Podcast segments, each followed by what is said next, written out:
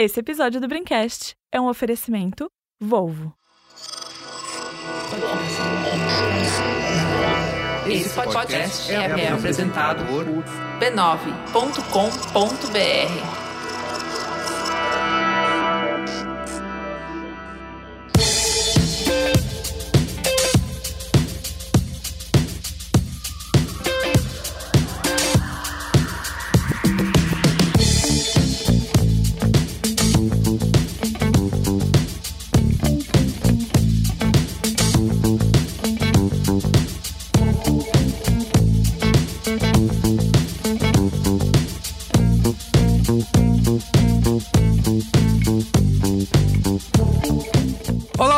sou o Carlos Merigo, esse é o Braincast número 429. Estou aqui com a volta dela, Bia Fioroto. E aí, Bia, tudo bem? Mas que saudade, Braincasters! Tudo bem? Eu queria avisar vocês uma coisa que eu aprendi há 20 segundos, que vocês sabiam que bacalhau não é um tipo de peixe, e sim um processo? Aliás, esse é, o- peixes? é a pauta de hoje aqui no Braincast. É. Espécies de peixe, vida marinha. Qual é o Isso. limite da vida marinha? Só queria deixar esse, esse conhecimento rápido aí, deem um Google. Muito bem. estou muito feliz de estar de volta. Olga Mendonça, e aí, Yoga, tudo bem? Tudo certo, cambada? Tudo certo comigo aqui, espero que vocês também. Estamos aqui educando a Bia, né?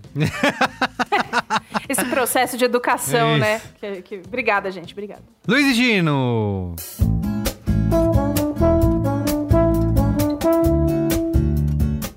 Jovem. E Marco Melo. E aí, Marco? Como vai? Oi.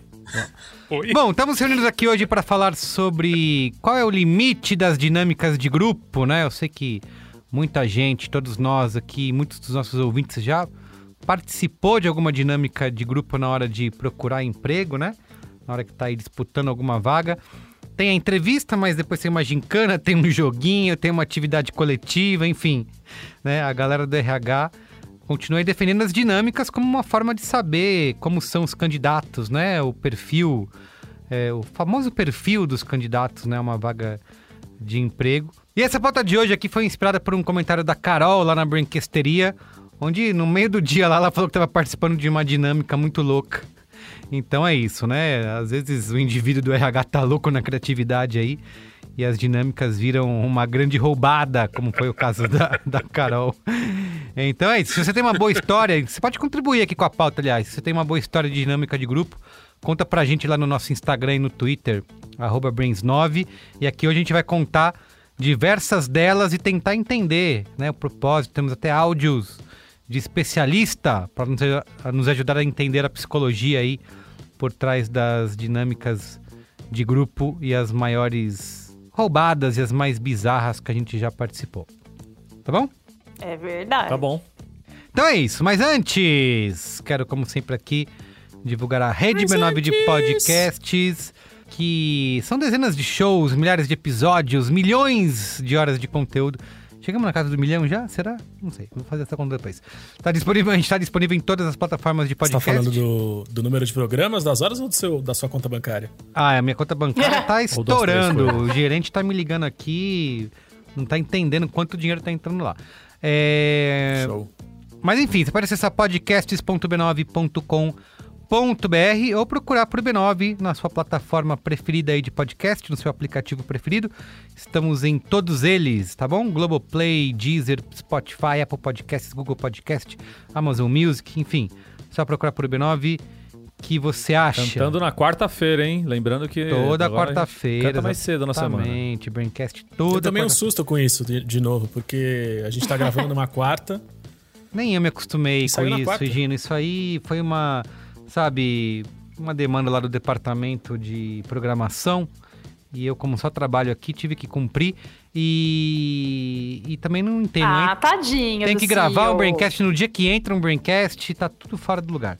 Mas enfim, é, vamos nos... Emocionalmente eu fico, eu fico Abalado. soterrado, entendeu? Sim, sim, é, uma, é uma São coisas demais Uma acontecendo. tempo. estranheza, é verdade, é verdade. Eu vou tentar fazer greve, não sei. Para mais dicas, ouça o programa sobre organização, em que Luiz Gino fala do processo dele Isso, de é. organização mental. E também antes, mais um recado antes da gente ir pra pauta. preciso aqui, como eu falei, a pauta de hoje nasceu de um comentário da Carol lá na Braincasteria Gourmet, que é o nosso grupo de assinantes do Braincast, lá no Telegram. E você pode fazer parte acessando b9.com.br barra assine, né? O nosso cercadinho VIP do Braincast. É muito fácil acessar esse endereço, você participa das nossas conversas, sugere pautas, enfim, troca ideia lá sobre a galera xinga lá o, o, os rumos da política, né? Você fala de, vocês falam de mim, mas na Braincastria também. Falando de política, eu gostava mais da Braincastria antes de falar de política. Eles estão lá o dia inteiro xingando o Bolsonaro. Pode acessar também para você contribuir com xingamentos criativos, tá bom? b9.com.br barra assine. Certo? Então, bundão é o Assine. Jair. Muito bem.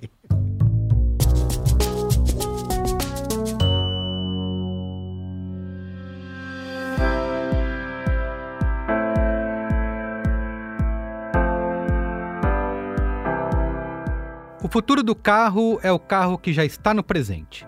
Eu estou falando do XC40 Recharge Pure Electric, o carro 100% elétrico da Volvo. E esse não é um papo só para os aficionados por carros. Quem está chegando agora na idade de decidir que carro quer ter, também já está de olho nesses novos modelos que prometem mudar para sempre a indústria automotiva. É por isso que a Maísa e a ginasta Rebeca Andrade se juntaram ao time de influenciadores da Volvo. Elas serão as primeiras a receber e dirigir esse novo carrão elétrico. Aliás, eu também tô aqui na fila para conhecer o XC40 Recharge logo logo, mas por enquanto não vou te dar spoilers. Fica ligado no Braincast nas próximas semanas que eu vou trazer novidades. A seleção de influenciadores da Volvo é o time que todo mundo queria conhecer.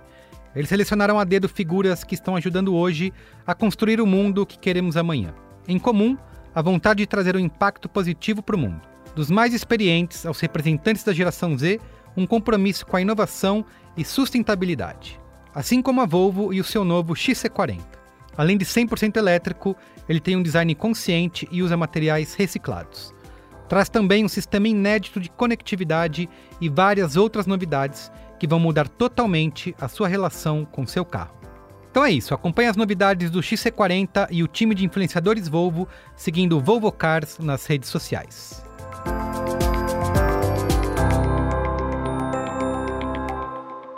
Vamos lá, pauta?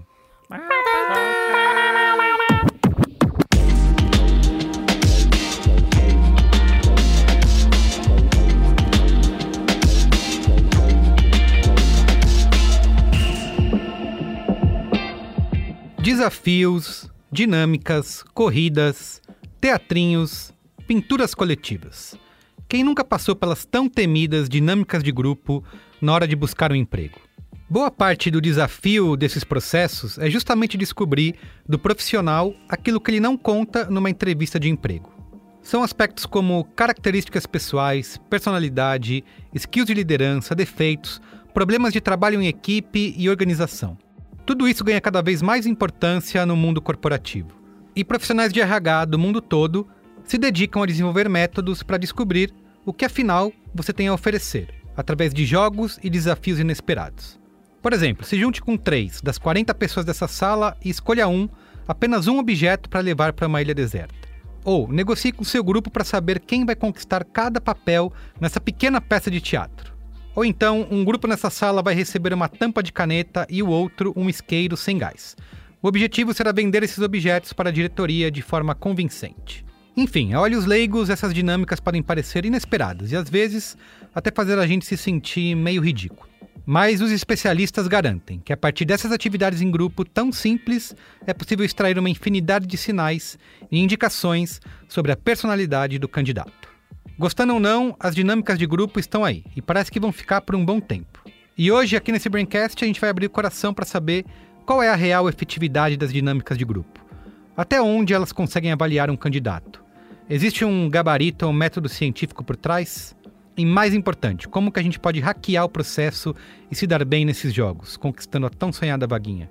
Continua aí ouvindo esse Braincast para descobrir. Mas antes, a nossa produtora Bia Souza conversou com Juliane Salvan, que é head de RH do Grupo Bandeirantes de Comunicação, colunista do Bora SP e da Band News TV com o quadro Bora Trabalhar.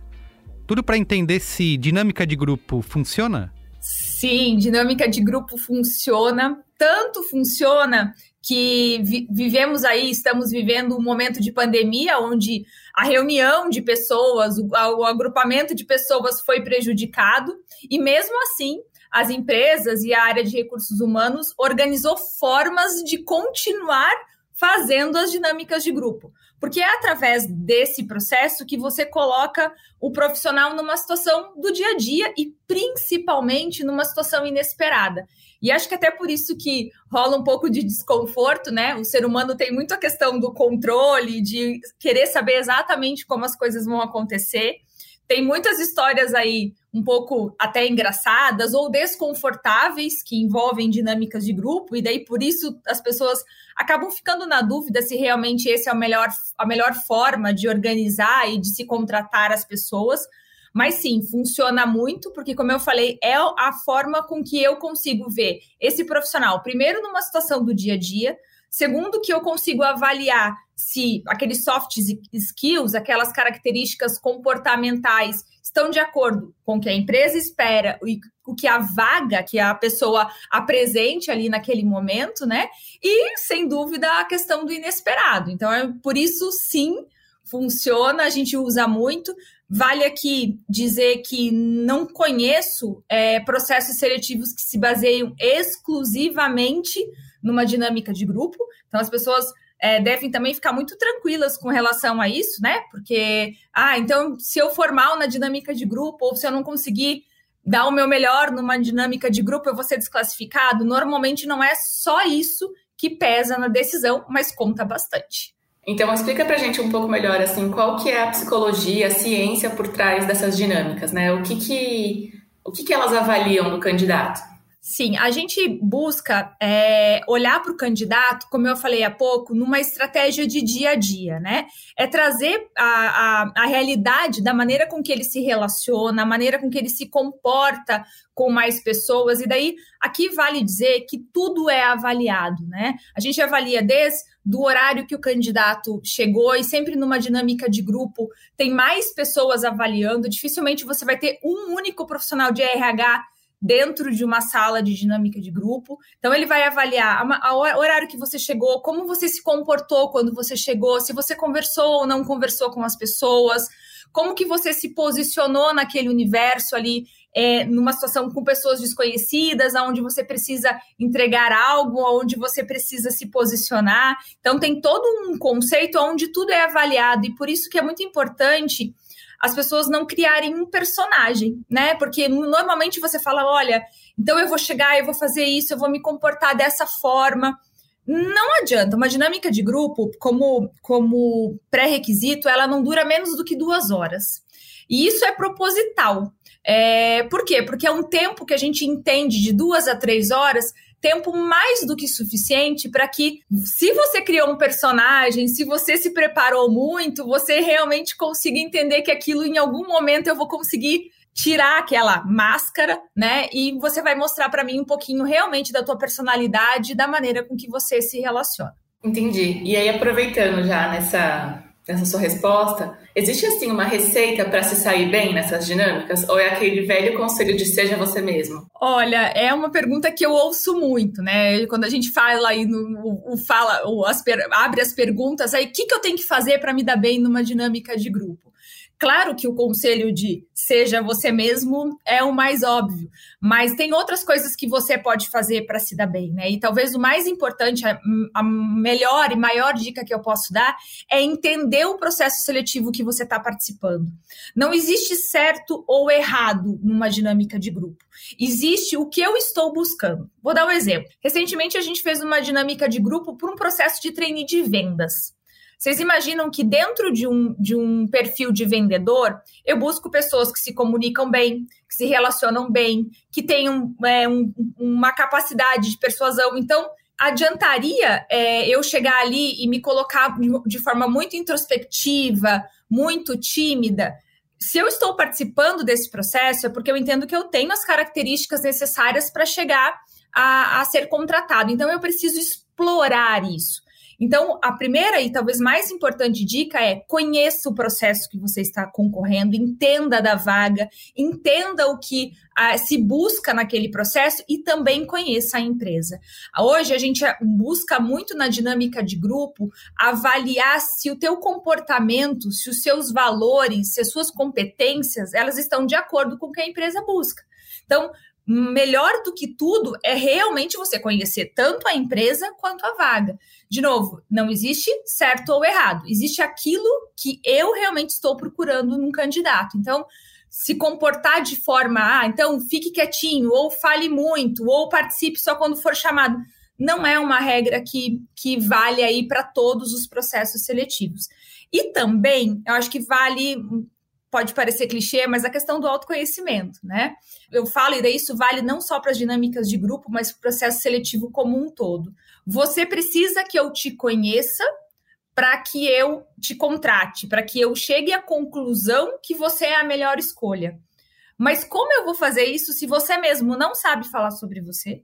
Se você mesmo não se conhece, se você mesmo não sabe responder perguntas sobre a sua vida. Então, eu acho que treinar um pouquinho essa questão do autoconhecimento, buscar se entender, entender o seu perfil, quais são os seus pontos fortes, qual, qual, o que realmente é um gap, e daí a gente não busca aqui profissional perfeito, tá? Não existe. Então, as pessoas acham, ah, eu preciso ser perfeito, eu preciso tirar nota 10. É, e a outra coisa bem importante, eu sei e como, como profissional de RH que você está nervoso. Então, parta do princípio que está tudo bem também estar nervoso no primeiro momento, porque faz parte e a gente sabe lidar com isso e também é mais aí uma, uma prova aí para você mostrar a tua inteligência emocional e como você encara desafios. E assim, da sua experiência, né? Quais são as dinâmicas mais utilizadas em processos seletivos? O que, que é o mais comum? É aquela dinâmica de se apresentar de formas diferentes, de falar do que eu me lembro sempre assim, que eu já participei. Ah, se você fosse um animal, qual você seria? Se você fosse um livro, qual você seria? Quais são as mais comuns? É. Assim? Essa dinâmica que você falou, é, você citou aí, é a dinâmica do autoconhecimento, né? Eu queria saber um pouquinho de você e saber como você se apresenta praxe e normalmente ela vai acontecer sempre no primeiro momento, para quebrar o gelo, sabe? É, outra dinâmica que é bem comum e que as pessoas odeiam é, é aquela de quebrar gelo que você ah, pula, é, vamos fazer uma roda aqui e vamos dançar. Nossa, as pessoas querem morrer com isso, né? E, e daí você vai falar, poxa, se as pessoas querem morrer com isso, você que é profissional de RH, Juliette, você continua fazendo isso, você continua fazendo as pessoas passarem essa vergonha. É, a gente continua, porque essa é a maneira que eu olho para você e vejo como, que, como você se comporta. Se você leva isso de boa, se você é, co consegue tirar isso de letra, se, ou se você realmente é tão introspectivo a ponto de você realmente não conseguir se comportar daquela forma naquele espaço. E, e, isso vai te desclassificar? Claro que não, porque muitas vezes eu estou procurando mesmo aquele profissional focado centrado, concentrado, e daí tá tudo bem. Então, de novo, não existe certo ou errado, existe aquilo que eu estou buscando. É, então, é, a forma dessas dinâmicas de quebrar gelo são muito comuns, as dinâmicas de se apresentar, de autoconhecimento também são muito comuns, e, mas hoje se usa muito mais as dinâmicas de de cumprir uma missão ou de mostrar trabalho em equipe. Então, aquelas dinâmicas, ah, vou todo se reúna um grupo, vocês têm um desafio e, e o desafio é esse. Então, como você vai se comportar no grupo? Você vai ser a pessoa dominante ou você vai ser aquela pessoa que vai ali conciliar ou você vai ser aquela pessoa mais estratégica? É muito comum, inclusive, e por isso que é tão legal as pessoas irem de coração aberto numa dinâmica de grupo, eu olhar para um profissional e falar, puxa, para essa vaga ele não serve, mas para aquele outro processo faz muito sentido o perfil dele. E é por isso que você deve realmente o, o conselho de praxe ser você, né? Porque é, aquilo ali vai realmente me mostrar um pouco da, de como você reage a determinadas situações e pode fazer sentido, se não para aquele, ou para outras oportunidades dentro da empresa. Isso já aconteceu pessoalmente comigo várias vezes. Mas respondendo a tua pergunta de forma mais objetiva, são as dinâmicas de autoconhecimento, as dinâmicas quebra-gelo e essas de integração e trabalho em equipe são as mais comuns. Legal. E aí, para a gente terminar, uma das coisas que a gente tem visto ultimamente é que, para além dessas dinâmicas de seleção, tem algumas empresas que fazem dinâmicas de motivação e integração do time, e muitas têm música, dança, uns gritos de guerra e tal. Eu queria entender um pouco mais, né? Como é que são usadas essas motivações? Elas, elas funcionam mesmo para integrar o time? Como é que funciona? Conta pra gente. Olha, sempre funcionaram, mas agora elas têm uma relevância ainda mais importante, né? É, a gente viveu aí, está vivendo dois últimos anos onde, de forma forçada, as pessoas tiveram que, que viver isoladamente. Né? Muitas empresas deixaram de, de ter os seus encontros presenciais e a gente já tem acompanhado estudos, tudo é super recente, mas a gente tem acompanhado estudos, estudos que mostram que sim, é possível se trabalhar remotamente, sim, é possível desenvolver aí um bom trabalho e as empresas continuarem fazendo o seu melhor ou até muito mais do que faziam quando estavam presencial, mas que a integração entre as pessoas realmente foi muito prejudicada. E isso tem um significado muito importante para a empresa, né? Você entender um pouquinho mais o, o, seu colega de outras formas, que não só daquela forma protocolar, estabelecer uma relação de cumplicidade no trabalho, e daí eu deixo claro aqui, quem me conhece, quem me escuta um pouquinho, sabe que eu sou muito prática com relação a isso. Não estou falando de, ser, de, de, de, ter amigos ou de tomar uma cerveja no bar, né? Eu estou falando de entender como esse, como esse aquele outro profissional que trabalha comigo se relaciona, até que a, a forma com que eu preciso é, solicitar algo para ele ou trabalhar com ele, porque é a melhor maneira de se fazer um bom trabalho. Tudo isso é, se perdeu é, significativamente aí nos últimos anos, e essas dinâmicas de integração, essas dinâmicas onde você pode reunir o seu time para, como você falou, cantar, fazer contar alguma coisa particular aí da sua vida, é, e, e, agora tem N, N opções aí já no mercado de empresas especializadas nisso, traz é, esse, esse conhecimento entre as pessoas que é realmente tão valioso é, para todas as empresas. Então, os profissionais que estão escutando a gente podem sim acreditar que as empresas vão cada vez mais investir nessas dinâmicas. E por isso, vão com o coração muito aberto, participem, se permitam que as, se permita que as pessoas conheçam você e, e se interesse pelo outro. Eu acho que uma das grandes lições aí que a gente traz é o quanto a gente pode se interessar pelo outro para isso fazer bem para a gente e fazer bem para a empresa como um todo. Então, isso vai acontecer cada vez mais e é muito, muito produtivo. Eu acredito muito aí nesses encontros. E todo mundo no final reclama, mas sai feliz. É verdade. Acho que foi isso, então, Juliane. Deu para esclarecer nossas dúvidas sobre essas dinâmicas de seleção e de motivação. Muito obrigada por conversar com a gente. Imagina, eu que te agradeço, estou sempre à disposição. Um beijo grande para todos vocês. Um beijo.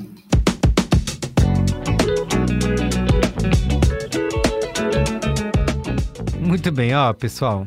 É...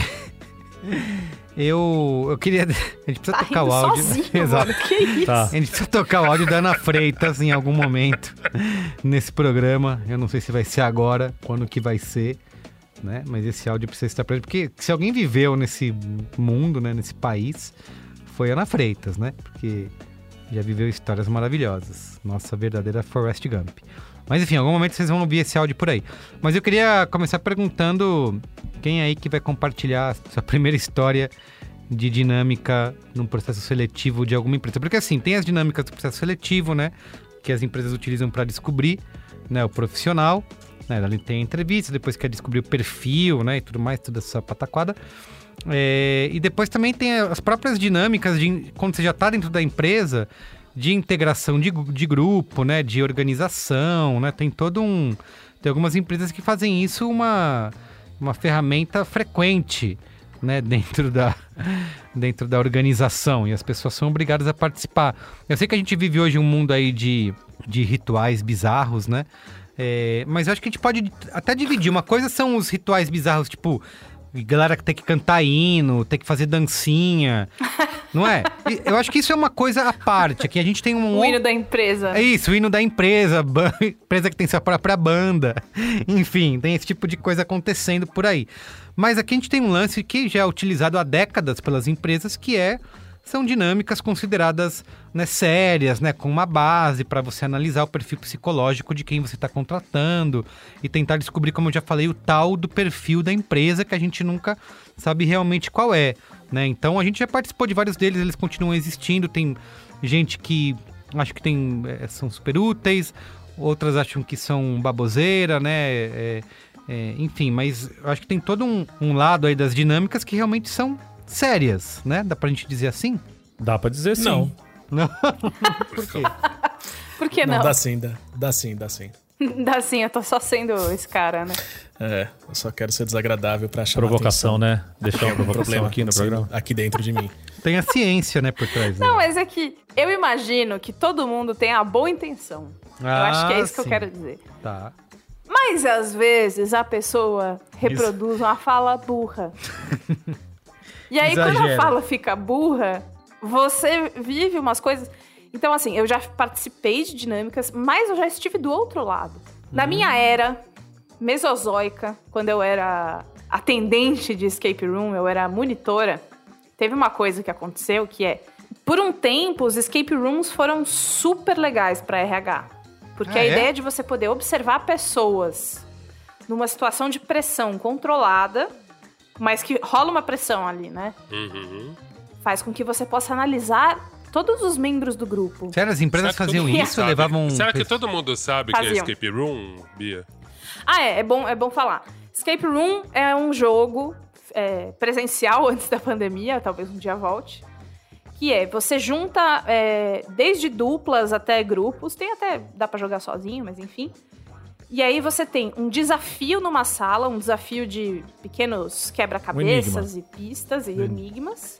E aí você tem um tempo determinado pra escapar daquela sala. A sala tá trancada e você tem que encontrar o jeito de sair dessa sala. É um jojinho. Às vezes é meia hora, às vezes é uma hora, às vezes é mais, enfim. E eu era monitora. E aí uma vez a gente recebeu, a gente recebeu vários RHs que não falavam nada, assim, só ficavam comigo na sala assistindo o jogo e anotando e é isso. Mas teve uma vez que a moça do RH, ela não tava assim muito certa do que ela tava vendo, né? Então assim, teve um cara do grupo que foi lá e abriu uma caixa que tinha uma chave dentro. Aí a moça, olha lá, ele é mais líder, né? Olha lá aquele outro ali, ele é mais suporte, né? Ele ajuda o time, né? Ih, mas ele pegou a liderança também. Olha Quer lá, dizer- aquele ali é TI, tá vendo? É, exato. Definiu Suporte, toda a é. carreira da pessoa baseado numa brincadeira.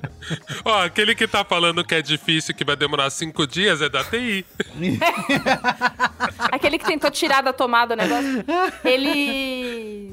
Então, assim, a, a, a situação do escape. E às vezes eles juntavam funcionários que não os conheciam, assim. É tipo. A Cláudia do marketing, o Ricardo do TI e o Josué, que é da tesouraria. Tipo, eles nem se conhecem. E aí eles tinham que, que fazer Precisamos uma coisa integrar assim. a nossa equipe. Uma, não, e umas coisas assim, às vezes tinha que fazer uma coisa em grupo, e aí, a- a- nessa situação específica em que a mulher claramente não sabia o que ela tava fazendo, ela falou: Olha aí, aí bateu assim a caneta na tela do computador que tava passando, ó, toque, toque, toque. Trabalho em grupo, né? Você vê, muito bom. Tipo, as coisas genéricas. Eu falei, nossa, moça, tá. Então, às vezes, é burro, é falado de um jeito burro, mas eu entendo que exista uma ciência por trás. Só que eu acho que essa ciência foi pega e deturpada e massinha de modelar na mão de todo mundo. Sabe massinha de modelar na mão de criança? Em Você colégio? acha que é uma ciência burra? É isso que você acha? Não, não acho que é uma eu acho que é ciência uma burra. ciência, mas é uma ciência burra. Não, não foi isso que eu falei, Luiz e Gino. Não foi isso que eu falei. Não deturpe minhas palavras. E você, que você tá falando tanto aí, o que, que você acha, então? Você acha que é uma ciência É, não, burra? pra- assim, só, só antes do Gino falar que eu sei que ele tem muitas histórias, inclusive ele já, já liderou, né, dinâmicas, como ele nos revelou hoje. Eu lidero, eu lidero tudo que eu faço, né, cara? Exato, você é, um- líder. você é um líder natural, um líder nato. Menos aqui, que você é convidado, Foi, palhaço. foi identificado. É, aqui eu sou convidado, é verdade. É isso. É importante falar que a gente não, não É conhece o líder muito dos bem convidados. o que cada um tá tentando descobrir nessas dinâmicas, mas tem as coisas básicas, né? Que é aquilo que você não descobriu na, cara- na, na entrevista de emprego, né? Que são algumas características de personalidade, né? Se as pessoas têm essas habilidades de liderança, como o Luiz e Gino, né? Por exemplo. Habilidades sociais, né? Exato. Que é muito importante. E isso aí, porque às vezes você contrata uma pessoa só baseada na entrevista ou no currículo, é quando você coloca ela no meio de uma galera, você vê, puta, a pessoa não tem nenhuma habilidade social, né? Não consegue é, trabalhar habilidade em de conciliação. Exato, não consegue É. trabalhar em equipe, não tem organização. Então, só que tudo isso é, parece bastante subjetivo, né, na hora de... Eu até fico pensando se é, se é justo, né, a gente julgar as pessoas através de uma dinâmica dessa, porque de repente no dia a pessoa não tá bem, não se sai bem, ou é tímida, né, não consegue... Puta, cara, eu já participei de dinâmica e eu falei, sei lá, eu, como que, o que, que eu tenho que dizer aqui pra me dar bem, né, pra ser considerado um cara legal, pra ser contratado. E na brinquedaria teve gente que falou assim: ah, o cara me falou que eu fui o melhor na dinâmica de grupo, mas você não vai ser o contratado, então. E daí, né? O que, que adianta? Ué, Às vezes ele não tá buscando o melhor. Isso não é o perfil da Às empresa. vezes ele quer só alguém pra cumprir uma tabela ali. Pode ser. Perfil. Chegar, ele não quer alguém pra vir. vai- Às vezes Mediano. o cara foi tão bem na dinâmica que o cara já ficou com medo de perder o emprego pro cara da dinâmica. Entendi. Se eu trouxer esse cara Isso aqui, ele vai me acontece. engolir vivo. Ele queria contratar o. E eu, mediano. Que a sou galera muito que é meio incompetente. merda. eu sou tão incompetente que é capaz desse rapaz, em uma semana, já me mandar embora do meu próprio emprego que eu contratei ele. Entendi. Isso é verdade. Então, Carlos, são, são muitas nuances. Mas não tem esse Cláudio, aspecto entendi. mesmo? Vocês não têm impressão, assim? Eu participei de algumas, mas a, como na minha área de criação as coisas são um pouco mais normais ou são provas muito práticas mesmo, eu não tenho muita história terrível, assim. São todos bem, bem normais e razoáveis. É, mas assim, a impressão que eu tenho das que eu participei antes de eu trabalhar nessa parte de criação, quando eu era vendedor e tinha uns treinamentos, tanto que eu, eu concordo com vocês, assim, para mim era pior os treinamentos e reciclagem quando você estava dentro da empresa, que aí eles queriam que você incorporasse, entrasse pro time, do que exatamente a entrada. Mas a impressão que eu tinha, eu sempre me dava bem porque eu não sou tímido. E a impressão que eu tinha era sempre assim, cara, é muito fácil você simular liderança, você simular empenho, você simular Muito. espírito empreendedor. Isso é só algumas palavras-chave. Você ser o primeiro a levantar a mão, você começar a mediar, que era coisa que eu adorava fazer nessas coisas. Isso dá certo. Só que o que me. A, a impressão que eu tenho às vezes é que, assim, processos que são muito curtos, realmente não dá pra você avaliar, né? E eu acho que o RH aí, eles já conseguem perceber, acho que os bons RHs já conseguem perceber quando a pessoa é truqueira. Né? Ó. Ah. É, eu tô Então, com o porque- que tá balançando a cabeça aqui. É, eu acho que Gino- não. Eu acho que não, eu acho que não, Você acha que não? Por quê? o truque, acho quando é bem que- trucado, ele é, É. impossível de sacar? Não sei, eu não, eu não acho que é impossível, mas assim, eu acho que o Olga ele, ele já, ele já matou grande parte do, do, que, do que são as minhas considerações. Eu, eu vou começar a contar minha história, daqui a 40 minutos eu vou terminar, vocês podem fazer observações. Claro. É, não, então, eu, eu comecei a. a- essa, esse negócio de, de dinâmica apareceu na minha vida quando eu tava prestando vestibular ainda. E aí tinha um malandro aqui de Santos, que era amigo de um amigo meu que fazia a faculdade que eu queria fazer. E ele tava me dando umas dicas, já falou: não, você vai entrar, tudo vai dar certo, não sei o quê. E quando você entrar, você tem que entrar na empresa júnior. Fica com isso na cabeça. É a melhor, a melhor instituição estudantil da faculdade. Guarda isso e pra entrar você tem que ir bem na dinâmica. Então eu vou te passar aqui uns textos, uns negócios pra você já ler. Não tinha nem entrado na faculdade. Pra você ler e já ficar ligeiro. Aí eu li e assim, era, uma, era aquele. Era um manualzinho idiota, manual burro, né? Era um manual meio burro do tipo. Em dinâmicas de emprego, você precisa se mostrar líder. Ah. Bom Então, senso só, né? É, Fale antes dos outros e proponha soluções criativas, mas não esqueça de ouvir todos. Não, impõe, não imponha suas ideias. Tente conciliar e blá blá blá blá. Era um manualzinho tosco desses, assim. Sei.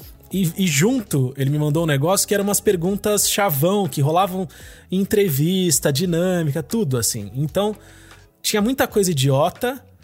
É, quase tudo era idiota, na real. E tinha, e tinha umas coisas assim, que eram o clichê do clichê, que é tipo: se você fosse um animal, que animal você seria? Ah, é. Nessa mesmo. resposta, diga que você é bibibibobó, porque esse Nossa, animal cara. tem tais características. Assim, era um monte de coisa idiota que eu li e achei idiota nesse, nessa, né, nessa ocasião. Essa Eu falei, fase. beleza, vou carregar isso comigo, né? Porque realmente eu quero entrar na empresa júnior. Aí entrei na faculdade, aí eu não eu, eu fiz mais do que me inscrever pra tentar entrar na empresa júnior, eu tentei outros lugares também da, da faculdade, tinha empresa social, tinha agência, tinha não sei o quê. E era sempre a mesma papagaiada nos processos, né? E todos os processos, cara, eu fazia a mesma coisa. Eu era um ator em todos. Em todos.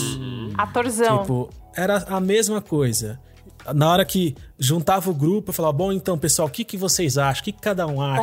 Vamos ouvir todo mundo, vamos ver É as isso, ideias. o papel do Não, mediador ali. Mamilos, mamileiro, mamileiro. tudo que, uma, tudo que uma pessoa fala, você não concorda ou discorda. Você elogia o que ela fez, mas traz um contraponto. Era tudo isso.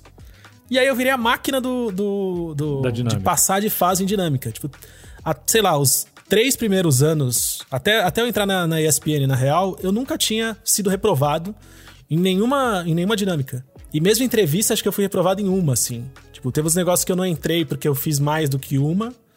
É, Tudo mas era, isso era isso. manualzinho de nada. Tudo, tudo com esse manualzinho tosco. Porque era impressionante como em todos os lugares os aplicadores repetiam essas coisas toscas. Caramba. Entendeu? E depois, quando eles iam trazer feedback, tipo, e eu passei por situações dramáticas que, por exemplo, é, essa própria empresa júnior que eu citei agora, eu tinha 17 anos quando eu, quando eu entrei, que foi quando eu entrei na faculdade, 17 para 18. As pessoas que eram da empresa que aplicavam a, a dinâmica tinham 18, 19, 19 e 20. E eles já tentavam aplicar isso e eram os estudantes da faculdade, não eram profissionais de RH. E eles aplicavam isso, sabe, com uma, com uma seriedade Pose, e né? uma, e uma Sim. coisa, Serenidade uma pose. também, né? Me vem dessa caneta. Se você fosse um animal, Bibi, se um leão entre- entrasse nessa sala, o que você faria para sobreviver? Sabe, umas coisas babacas que, tipo, nada era original, tudo já tinha. Tudo era, era, era exemplificado nas coisas mais banais, assim, na literatura mais banal. Era só fazer esse truque, cara, não tinha muito segredo. Tanto que eu acredito muito a, a minha entrada na ESPN, quando eu entrei, porque eu não era jornalista, né? Eu fazia faculdade de publicidade, entrei numa vaga de produção de RTV. E depois fui, fui tirar a licença de jornalista mais tarde. Mas assim, o resto da galera que eu tava competindo era jornalista e radialista.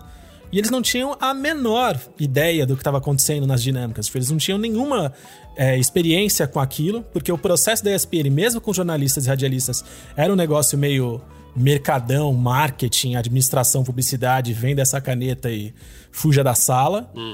E eles não tinham vivência disso e não tinham, sabe, muita, muita. Tinham nada de, de experiência disso. Então eu acredito muito essa minha entrada, porque até foi uma aposta da empresa me contratar, não, sem, não tendo o, né, a faculdade que eles normalmente pegavam as pessoas pro cargo, a- ao desempenho nessas paradas que eu sei que eu mandei muito bem, porque da galera tava perdida, cara. Perdida, assim, perdidinha. Tinha gente excelente, gente muito boa, gente que, porra, ao longo da carreira me atropelou completamente. Hoje eu sou um fracasso completo e as pessoas são sucessos absolutos. Mas Eram pessoas que não sabiam fazer dinâmica de grupo e não sabiam vender caneta e falar que animais eles queriam ser. Então, eu acho que é muito métodozinho, besta. Eu- a- a- aí agora, a única coisa que eu discordo do que o Hugo falou, concordo com 99% do que ele disse, só discordo disso. Eu acho que o RH não tem essa, essa sensibilidade de falar assim, não, esse cara tá mandando muito bem, mas claramente é porque ele é safo, porque ele é cara de pau, porque ele é um bom ator, porque ele Então, mas você não acha? Eu acho que nos processos mais longos, sim. Por isso que eu, eu percebia isso, assim, que tem alguns que são bem truqueiros mesmo, e que você vê que é meio default mesmo. O cara já sabe quem ele quer contratar, já sabe qual perfil Ah, que ele sim. quer. Deixa a galera passar vergonha lá, enfim. E eu acho que tem processos mais longos, assim, eu já participei de uns mais sérios. E aí eu percebia que os tímidos andavam também. Porque você percebe quando é tosco que os tímidos nem anda, né? Não passa na de praia. nada ou todas as dinâmicas são dinâmicas que realmente não funcionam para pessoas introvertidas. Agora, Isso, é. tipo, já teve uns mais sérios mesmo que eu vi que falei, cara, putz, isso aqui é legal. E quando eu vi, eu tava de Mas lado aí- de duas Hugo, pessoas com perfil muito diferente do meu, né? Mas essas mais sérias você tem etapas além da dinâmica, né? Você tem umas provas Justamente. escritas, você tem umas uns, Entrevistas. uns processos. é, É, você tem. Uhum. É, exato. Entrevista um, né? Perso- personalizada, Individual, personalité. individual. Você tem você demonstrar o conhecimento no que você tá falando, você tem. Então, aí você consegue separar bem os perfis, porque o cara pode ser truqueiro na hora ali de falar e liderar Justamente. e tal, não sei o quê, e chega na hora de fazer, falar com o chefe, o cara trava e não consegue dar o grupo, né? É, mas é que, é que geralmente esses processos mais longos são para vagas mais. Acho que mais. De, de chefia Gerência, ou isso. para empresas mai- maiores, né? As Sim. empresas normais, se Isso, contratam uma empresa de RH para fazer uma dinâmica para contratar um estagiário, por exemplo, não tem três processos, entendeu? Coloca 21, 20 moleque dentro de uma sala e vamos tirar aí quem se, quem se destaca aqui Eu, eu conto isso porque eu, eu fiz muita dinâmica quando eu tava no colegial. Eu fiz colegial técnico de mercadologia no Derville, ali em Santana, né? E ali, assim, a grande maioria dos moleques iam fazer estágio na Caixa, que a Caixa Econômica Federal pegava estagiário pra caralho na, na cidade inteira. Todo bairro tem uma, uma, uma Caixa Econômica. E aí eu me inscrevi no CIE, que é a central. Como é que é? CIE? Central Inte- Centra- Integrada de, de Estágio. estágio, Os é. estágios. Também passei por isso. E aí era isso, né? Você ligava no CIE e falava, ah, tá, tá, faço isso, isso e aquilo, você tem alguma, alguma vaga? Ah, tem essa, essa dinâmica em tal lugar. Geralmente era bagulho de, de telemarketing. Pensa, em 97, 98, 99, telemarketing tava arregaçando, tava bombando demais, porque era o jeito que você chegava. Não tinha WhatsApp, né? Você chegava via telefone vendendo o que, o que você precisasse vender. E era sempre isso, era uma dinâmica com uma cacetada de gente, mas era uma dinâmica, é isso, 100 pessoas pra tirar quem sabe falar e quem não sabe falar, saca? E eu que tinha o cabelo na cintura, que aí também não, não, É, não não- passava em nada. Isso. Não ajudava muito. Isso. Então era isso, eu fazia, eu fazia muito, umas eu via que era roubada, tipo, ah, vender filtro Europa. Não dá pra ir trabalhar nesse bagulho, tá ligado? Por mais que eu tenha todo o respeito do mundo quem vende filtro Europa, aliás, grandes filtros, mas não era pra mim com 16, 17 anos, sabe? Grandes fios.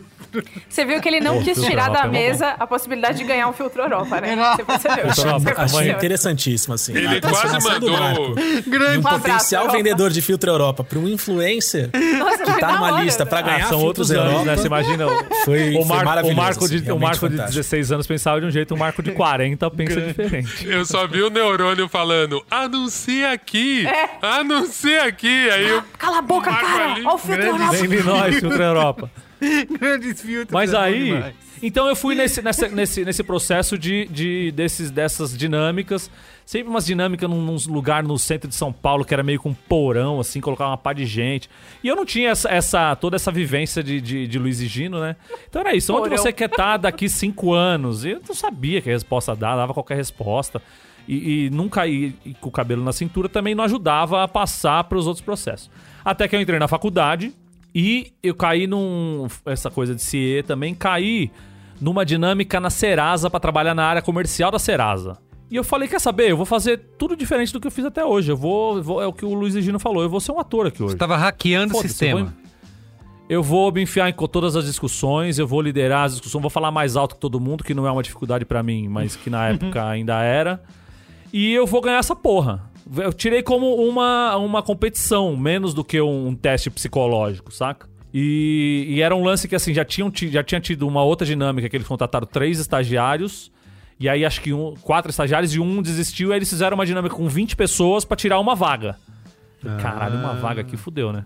Caramba. Só que era isso, era tudo moleque também, de 18, 19 anos, procurando um negócio que sabiam tanto quanto eu sobre dinâmica de grupo, sabe?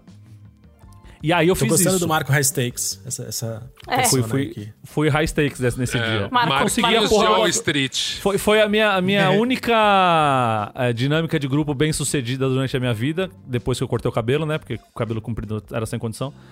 E. Oi, cara, eu peraí, trabalhei um peraí. ano na. Toda a um psicologia ano e a na- ciência da dinâmica de grupo, ela morre no cabelo comprido, é isso? Certeza. Estudaram Até anos cintura, e anos. Com um aparelho no dente, é Isso.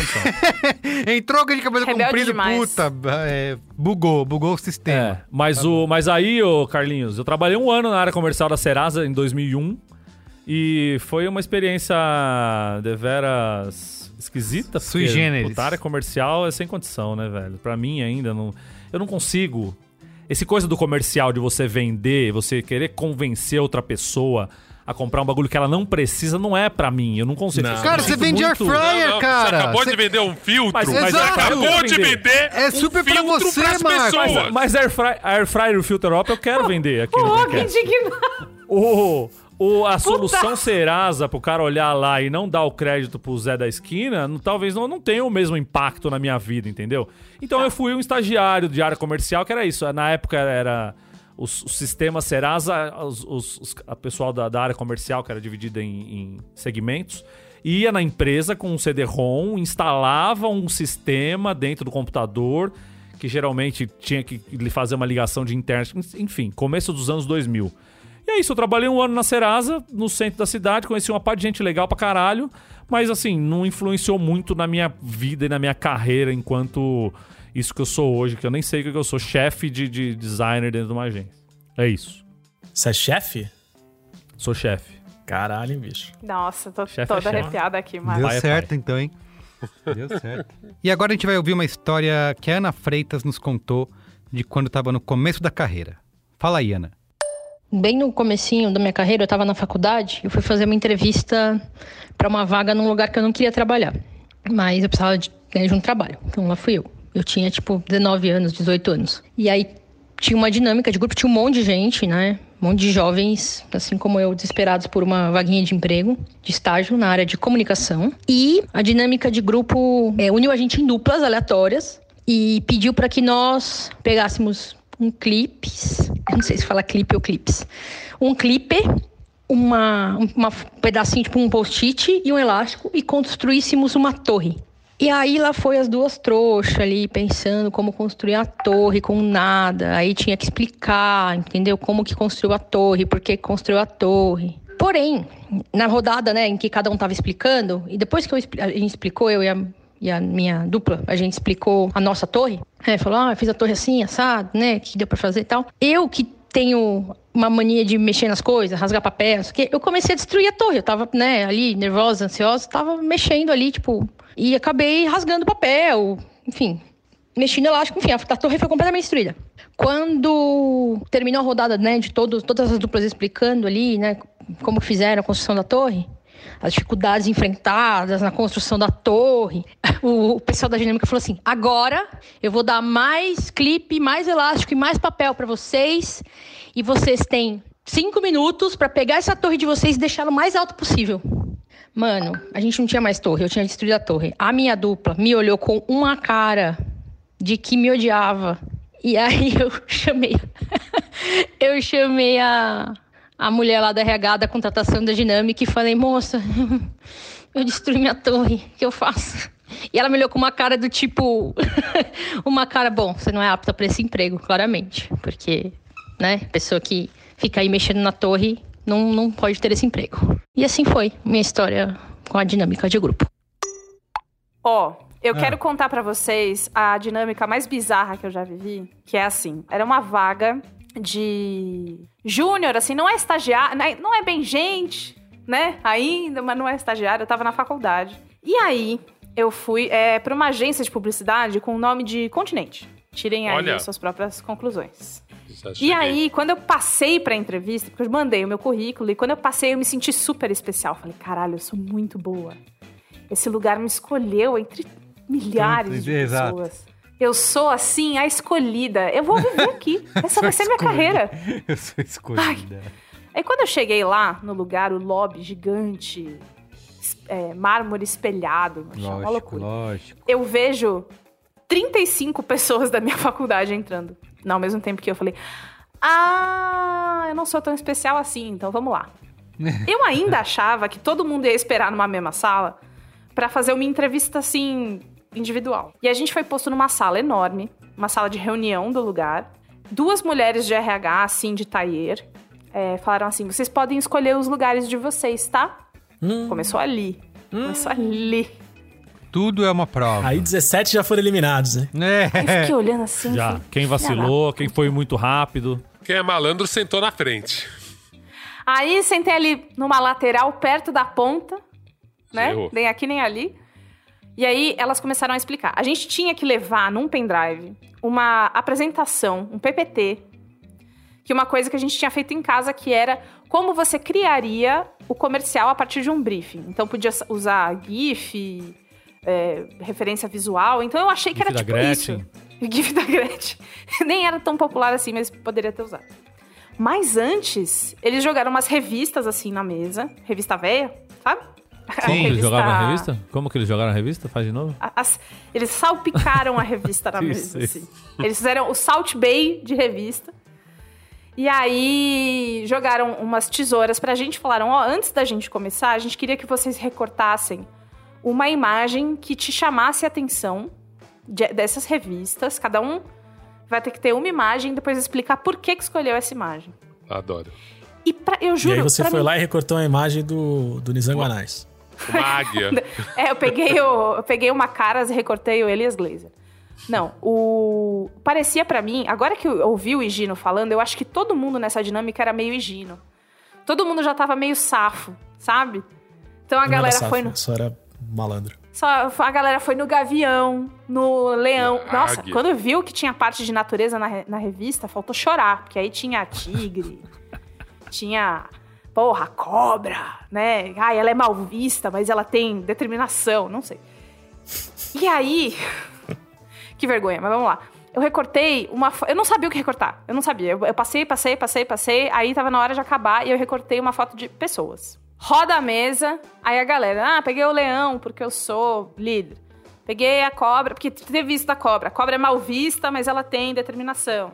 E qual que era a minha desculpa? Eu gosto de pessoas porque todo mundo tem uma história pra contar. A menina do meu lado, eu juro, por tudo que é de mais sagrado, recortou um Começou a planeta. chorar. Começou Não. a chorar quando você falou isso. Caralho, muito lindo. Não, ela recortou um planeta. Na hora que ela foi explicar que cada pessoa é um planeta com uma história diferente pra contar. Filha da puta! Que ódio! Claro, só tem, hora, só tem nove pessoas no mundo, né? na hora que eu. eu olhei pra ela com uma cara, e aí é, eu- as pessoas devem ter percebido que eu olhei eu não acredito que essa, essa zinha pegou a minha. Aí quando a mulher passou pra mim, eu falei, olha que coincidência. Como, as- como a gente fica junto com as pessoas legais, né? O meu É o também. Zeitgeist. O meu também, olha aqui, pessoas juntas, confraternizando juntas, porque pra mim o que importa são as pessoas e a história delas. que legal. E assim, depois a gente teve que se juntar em grupos. E assim, eu vou falar, ao todo foram umas quatro horas, tá? Ninguém teve pausa pra ir no banheiro fazer xixi, não deram um biscoitinho pra Nossa, gente. nada. caramba. Não tem coffee break. A melhor parte da dinâmica é o coffee Então, break. isso aí já É, faz parte da, da coffee break. estratégia psicológica da, da, da dinâmica. Isso, Ai, vamos não vai ver ter... como eles agem com Isso, fome. exato, É. não vai ter Quem co- quem comida. Não, e outra, quem come 10 pães de queijo, você sabe que você já não contrata entendeu? Ah, eu não quero Quem saber. toma suco de uva e volta com o dente roxo também. Com a é, boca já- roxa aqui do lado, né? Que é isso? Imagina uma reunião comercial e aí o cara chega com o, com o dente sujo de uva, Exato. acaba com a empresa. Não, você tá fora, Marquinhos. Coisas com gergelim, Fora, evita Marcos. coisas com gergelim, porque fica um gergelim no dente aqui. Essas são as regras. Porque não tem, não As- tem então, espelho aqui, na sala. As regras da dinâmica é esse: evite coisas com gergelim, não tome suco de uva. Vamos fazer um guia. aí, Esse um guia com, com essas dicas. No san- sanduichinho de calabresa, prefira o sem alface. Isso, porque o alface fica no dente também. Que alface. E é um alface pequenininho, que ele, ele é feito pra ficar no dente, né? Ele é modelado pra isso. Evite o pão de metro, por exemplo, que o pão de metro Pão ele de tem um metro. jeito Mal de pegar. Tudo errado. Ele tem um jeito de, de pegar muito esquisito, porque ele, dá, ele vai caindo. Então, se você faz uma omelete que que derruba tá na camisa, só por o exemplo, presunto, né? Perdeu. Aliás, aliás, vamos, vamos ser sinceros aqui, fazendo um parênteses aqui, vamos ser sinceros, né? Pão de metro é uma, é uma das piores invenções da história da humanidade, né? Não, uma eu desgraça gosto, completa gosto. tem que ser É, cancelada. Pra festinha Porque- é muito bom, Não, é velho. Pra-. É Que porra de festinha, bicho? Se você É for, comer pão de metro, se você não comer o pão de metro com palito, ele vai verdade. te, Beiça tudo. destruir, É verdade. Eles pegam uma baguete de- de- de- completamente. Mas ele já Mas não vem com palito. do de lugar que você largura. pega. Cada Tem- pedaço tem do- do assim, metro. Não, não, o único que funciona é a ponta. O único lugar que dá pra comer sem se cagar todo é a ponta. Só psicopata gosta de pão de metro. Então, assim, f- eram parênteses que acabou virando uma, uma coisa na nossa pauta que Ai, é cara, ó, você, RH, não contrate pessoas que gostam de pão de metro. Pergunta já de cara, tudo bem? Como é que você chama? Cláudio. Cláudio, você gosta de pão de metro? Sim. Demitido. Não, Meri, ô, você já, você já separa na hora do coffee break. Você faz a mesa, você Isso, coloca de isso. um lado os Pão de croissants, os pães de queijo, as coisas, e do outro lado o pão de metro. Qual Quem foi pro pão de metro? Você já risca. Já risca Riscado no da lista, assim. Fala. Ah, Fala assim, que ó, agora isso, depois cara. do nosso coffee break só vai voltar Carlinhos, Be- Beatrizinha, Douglas, Mas, mas Luizinho, eu que acho, eu foram acho que pode de demonstrar metro é que a pessoa demais. tem a- dá pra demonstrar que a pessoa tem resiliência, que a pessoa sabe lidar com dificuldades. Isso aí! Você cria as Eu- próprias eu- regras. Ela não tem medo do desafio. Ela não tem Eu medo do desafio. contrataria. Falei, olha Mas aí, ela aí- se não, mas aí, expôs, então. né? Ela, tipo, e voltou e conseguiu passar nesse desafio. Não, mas pensa assim, pensa assim, Douglas. Tem a pessoa que foi direto no pão de metro e se cagou toda comendo pão de metro, lambeu os, os- os dedos, da maionese. chão, e ficou com tem aquela quem cu, né, no pegou o chão. pão de metro, Com um papelzinho separou, ali. segurou direitinho, comeu com educação, teve todo um, um cuidado ali com a autoimagem no meio. Porque o coffee break é dinâmica ainda, gente. Vocês têm que entender isso. Não Total, é total. não é várzea. Não virou Brasil a hora que liberou o coffee break. Virou Brasil, eu adoro essa Então, e aí o Luiz Gino nos trouxe aí exemplos de como não se portar durante um coffee break. Não como pão de metro. Tá bom. Bom, eu não tive coffee break. Aí recolheram as figurinhas, deixaram as tesouras. E apareceu um novo elemento. Round six. né? Isso, é. Não, apareceu... Deixar as tesouras Battle Royale. Apagar a luz. Apagaram a luz, só a deixaram Bia só e a, mi- e a mina dos planetas, E imagina. aí foi batatinha 1, 2, Fortnite 3, né? Batatinha 1, 2, 3. É. Isso, tava a Bia, Aí- a mina dos planetas e uma tesoura no meio da sala. né? As duas em, em distâncias equidistantes.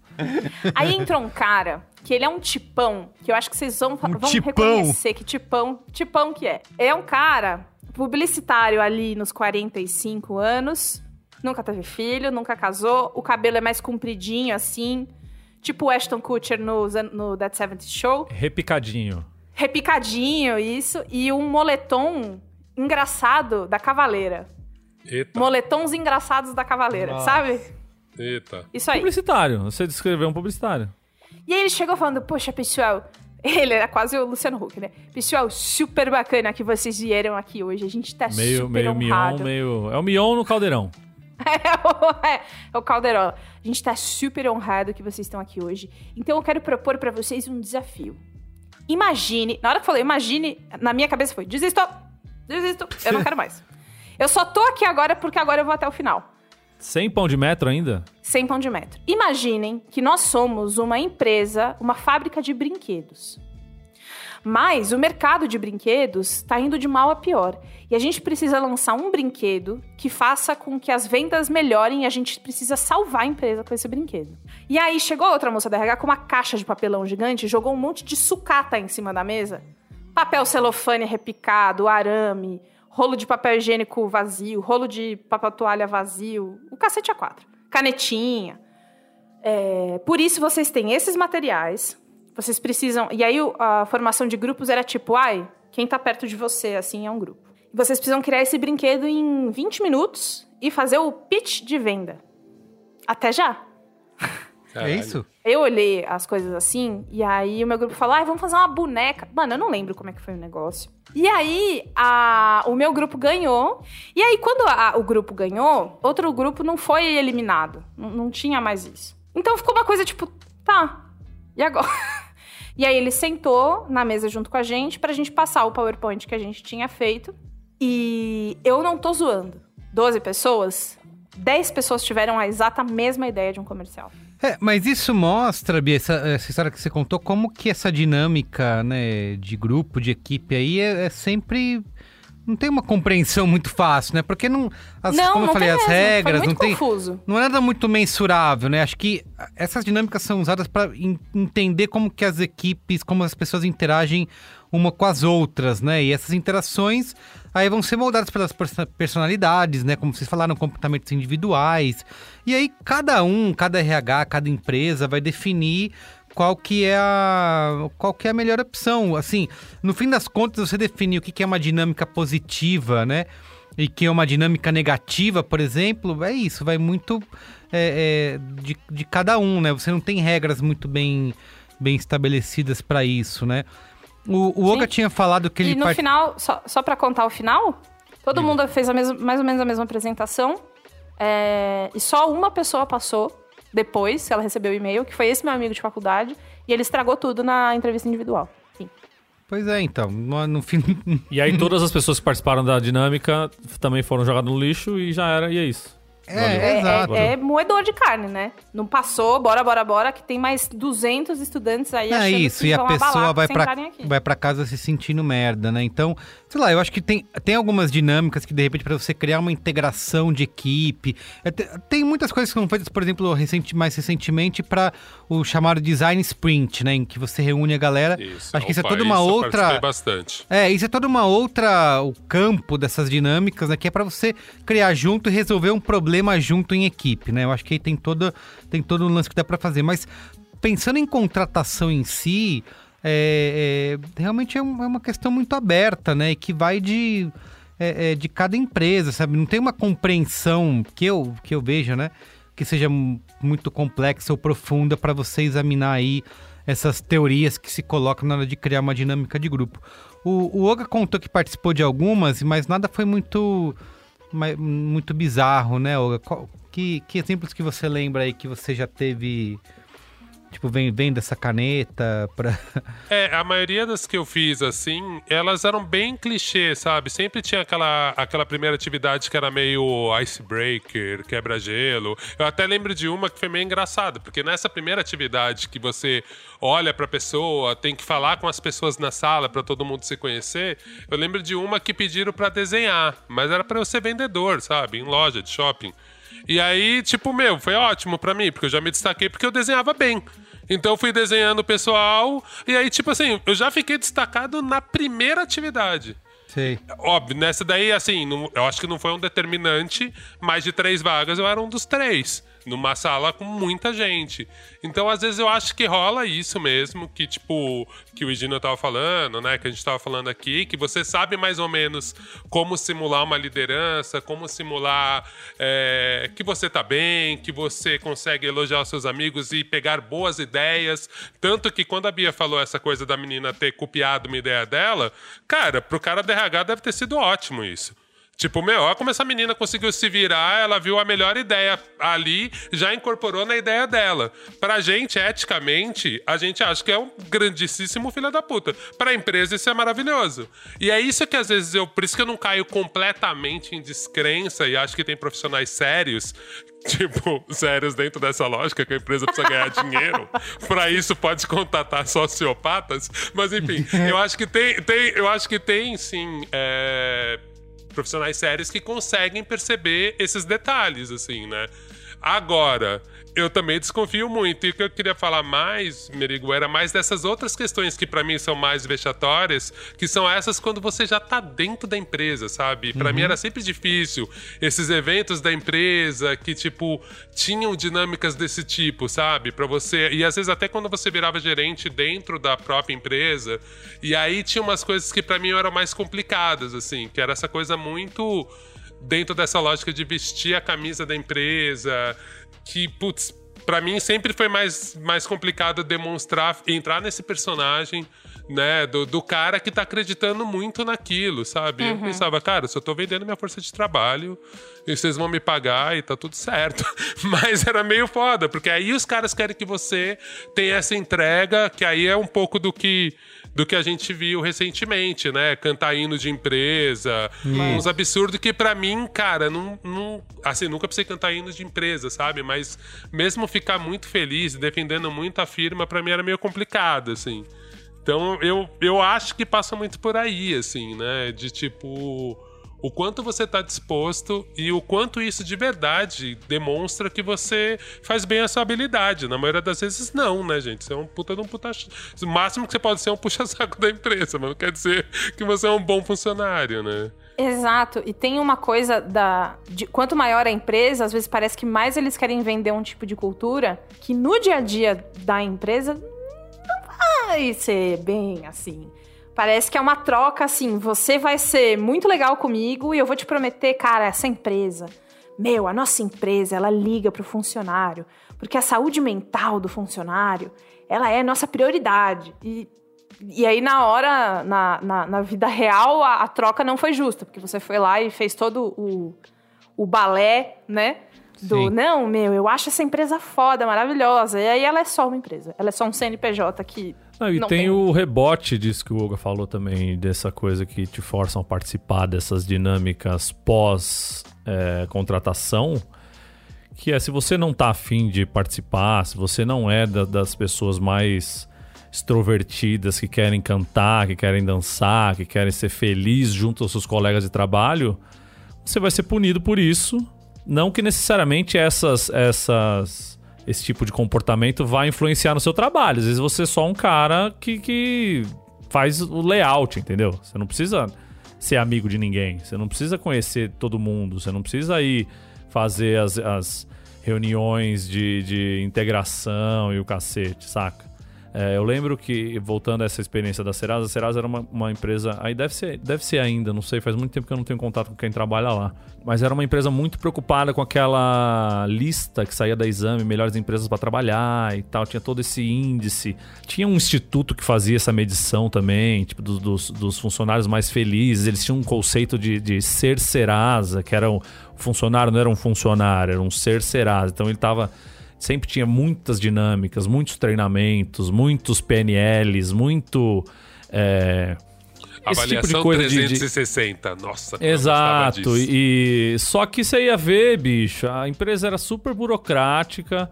O negócio para você subir era difícil pra caralho, plano de carreira era muito muito treta assim. E era muito bonito para vender revista e para parecer que era uma empresa grande que se preocupava com os funcionários. Tinha essa coisa do, do, dos esportes, né? Gincana, tipo Olimpíadas Cercerasa. Até joguei futsal lá, ganhamos e tal, mas é. Para as pessoas que não participavam, você ficava relegado a um, a um limbo ali, né? Porque você acabava não sendo visto, não conhecia ninguém e tal. E, e, por mais que a empresa te levasse a participar das coisas, tinha quem não quisesse participar. E, e é legítimo também você não querer se envolver em atividades que não tenham muito a dizer com o seu trabalho, saca? Então, do mesmo jeito que as empresas tentam fazer essa integração, tem o, o lado ruim de que as pessoas são penalizadas, principalmente chefes, né? Que geralmente tem o dono da empresa que tem essas ideias mirabolantes. Os chefes compram porque querem continuar sendo chefes e não querem ser mandados embora e começa a cobrar mais, mais fortemente das pessoas. Falar, ó, oh, porra, minha equipe só levou duas pessoas lá e o chefe tá me olhando feio agora e o cacete. E aí vira um negócio de assédio moral muito escroto dentro das empresas.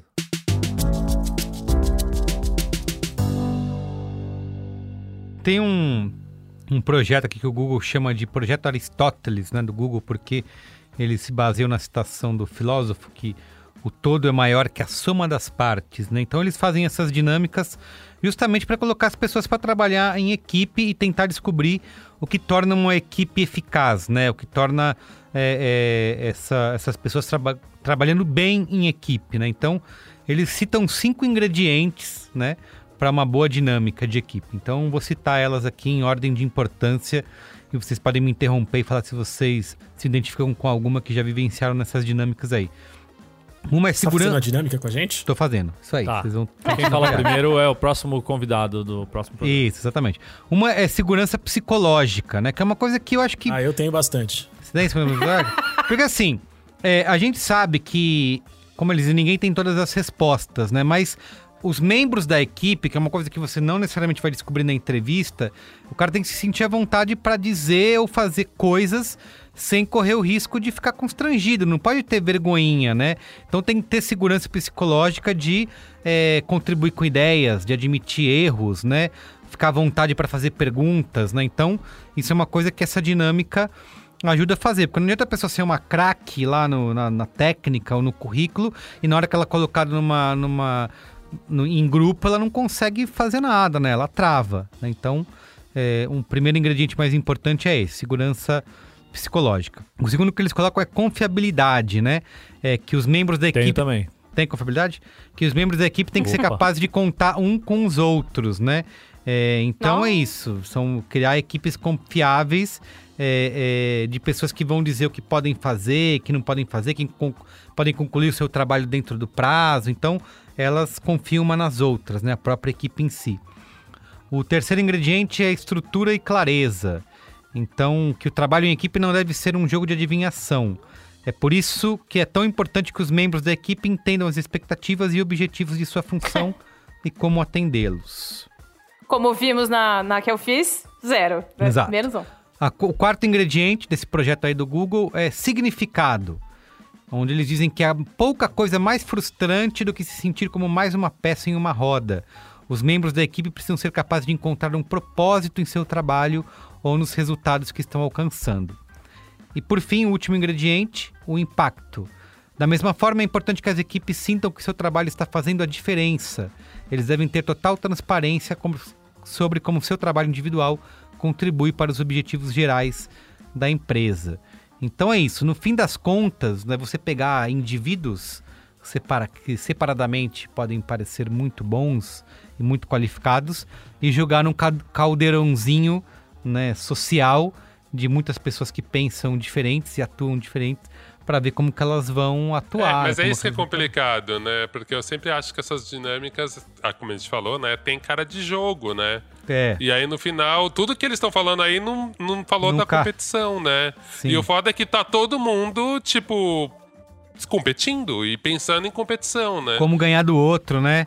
É isso, e às vezes você percebe na dinâmica que o entrevistador, no caso, ele tá se comportando meio como um juiz de um jogo, né? Isso, isso. E é meio foda, porque eu acho que os bons, eles não são juízes de jogo, eles são mais olheiro. Eles estão ali só vendo.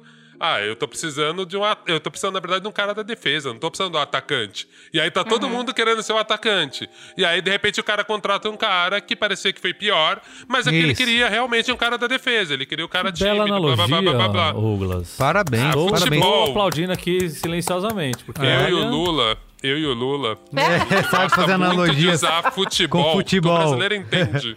O brasileiro Cara, eu não tava entendendo até agora. Você falou em ataque e defesa, eu... Luiz e Gino, você Meu contou meu que livro já mediou, liderou aí a dinâmica. Ah! Eu quero que você fale sobre essa Lider- experiência. liderar, você tá, você tá demais. muito longe. Tá bom, tá bom. É demais. Ah, mas depois, é, pela mesma, a mesma empresa que eu passei por um processo bem longo para para entrar e que tinha, tinha um pouco desse, desse negócio dessa discordância que a gente conversou sobre o dia a dia da empresa e, e os processos, mas porque o RH era um negócio muito distante das outras áreas. Então, assim, o RH fazia um puta trabalho foda, tanto em seleção quanto em desenvolvimento, e etc e tal, com a molecada. Só que o resto da empresa olhava para RH com, sabe, com uma. Com É, uma, o setor que não dá grana, né? uma É distância olhado grande, assim, sabe? Então, tipo, putz, o que, que os caras estão falando aqui? A gente vai passar o dia inteiro escrevendo lauda e não queremos saber se você vai. Você tá satisfeito, você tá feliz, você quer feedback, não sei o que lá. Você quer que você escreva aqui e os caras não sabem disso também, não sabem nunca escrever uma lauda na vida, não sabe o que é melhor pra você, quem sabe sou eu, vem comigo, entendeu? Então tinha os negócios assim. Mas aí o negócio de aplicar depois é que o RH chamava os, os aprovados no processo seletivo anterior para acompanhar e ajudar na avaliação do processo seletivo seguinte. E aí eu fui, acho que duas vezes nisso aí. Só que eu também fiquei decepcionado, porque. que- É que, assim, eu fiquei decepcionado, mas talvez não tenha sido ruim. Mas a história qual era? Eu ia lá, e aí era uma, era uma etapa de dinâmica que cada uma das pessoas, cada um dos, dos, dos já funcionários, ia ficar observando uma pessoa só sem que ela soubesse. Então, a gente fingia que a gente tava andando, vendo o que todo mundo tava fazendo, mas era para ficar ligado em uma pessoa só. Mas assim, nenhum de nós era, era do RH ou era de alguma área próxima ao RH. E na hora que a gente ia falar sobre a pessoa que a gente tinha avaliado, que a gente estava vendo, eu sinto que a gente estava despreparado também.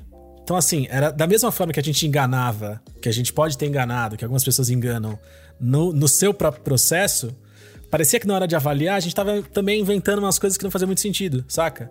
Tipo, se eu chegasse lá e falar, ah, e aí, Gino, o que, que você achou do Juquinha que você tava avaliando? E eu falasse, ah, eu acho que o Juquinha mostrou um espírito de liderança fantástico, porque uma hora uma pessoa ia tropeçar e ele falou, ó, cuidado que seu cadastro está desamarrado. Então eu acho que ele tem uma visão estratégica. Tipo, se essa, se essa fosse a minha justificativa pra falar que ele tinha visão estratégica e liderança, a galera da RH ia notar. Tipo, ah, legal, visão estratégica e liderança. Parecia que eles não estavam muito ouvindo o que tava falando e falaram assim, não, acho que ele tá falando merda.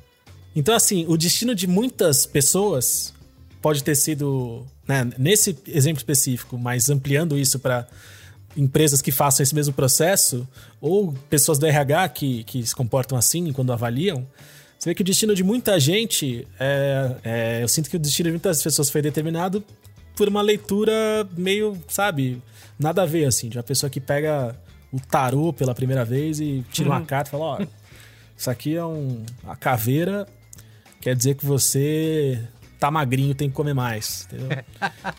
São, são, são interpretações que não faziam muito sentido, assim, saca? Sim. Mas era interessante participar. Tipo, eu me sentia. Eu entendia que aquilo era meio, era meio sem noção, mas ao mesmo tempo eu me sentia parte do todo. Falei, nossa, estão me considerando, tô aqui, que legal. Essas crianças que estão aqui hoje, eu já tive nesse lugar e, e blá blá blá. E é chato também, porque tem a cultura do que o Olga falou, que é todo mundo tem que ser líder. Né? E aí vocês falaram, a pessoa vai mal porque ela não é é, esse líder, ela é uma outra pessoa que no todo contribui. Mas e aí vai lá e fica forçando uma barra. E aí o RH que é ruim, que não é que não estudou direito, que é burro, né? Como falamos aqui durante o programa inteiro, acha que todo mundo tem, que- tem mais aqui querer ser líder mesmo. E isso é um porre, né? Que calcula. Que é, é- é filho que tem muito pai, né? É, não, como é que é aquela história? Gato que tem muito dono nunca janta? Não tem uma coisa assim? Eu achei Time que era que só- filho feio não tem pai. É isso. É, não, eu confundi, eu confundi as duas. Nossa senhora, as duas me sentindo no episódio do Cavalo Chapolin dado, aqui agora. Não se olha os dentes. O hábito Cavalo do dado. gato não faz o monge. O hábito do gato Tanto não faz bate- o- dos dentes. Até que não se olha os dentes. Cara, de grão em grão a vai a Roma. Exato. Porque se você faz uma, uma linha de milho, ela chega lá. Ai, caralho, o que eu quis Água dizer é mole um em pedra dura, tanto líder, bate até que fura, né? Um time que só tem líder Essa também não vai boa, pra porra de lugar Você nenhum, criou? né? Então tem essa parte aí. Vai, é- Eu, eu eu lembrei de uma história boa agora, Boa. que depois de, de passar por todo esse mundo de dinâmicas, dinâmicas de grupo, esse que é o tema, né, de hoje. Isso, exatamente. Eu tive, eu tive um Por pequeno enquanto. episódio muito interessante. Eu passei por, eu passei por uma cacetada de, de coisas da faculdade, né? De instituições da, da faculdade, fazendo dinâmica, entrevista e querendo parecer adulto, sério, etc e tal. E aí, profissionalmente, o o lugar que, que foi uma grande reviravolta na minha vida, né? Que eu me encontrei e saquei qual era o meu caminho, era a TV da faculdade.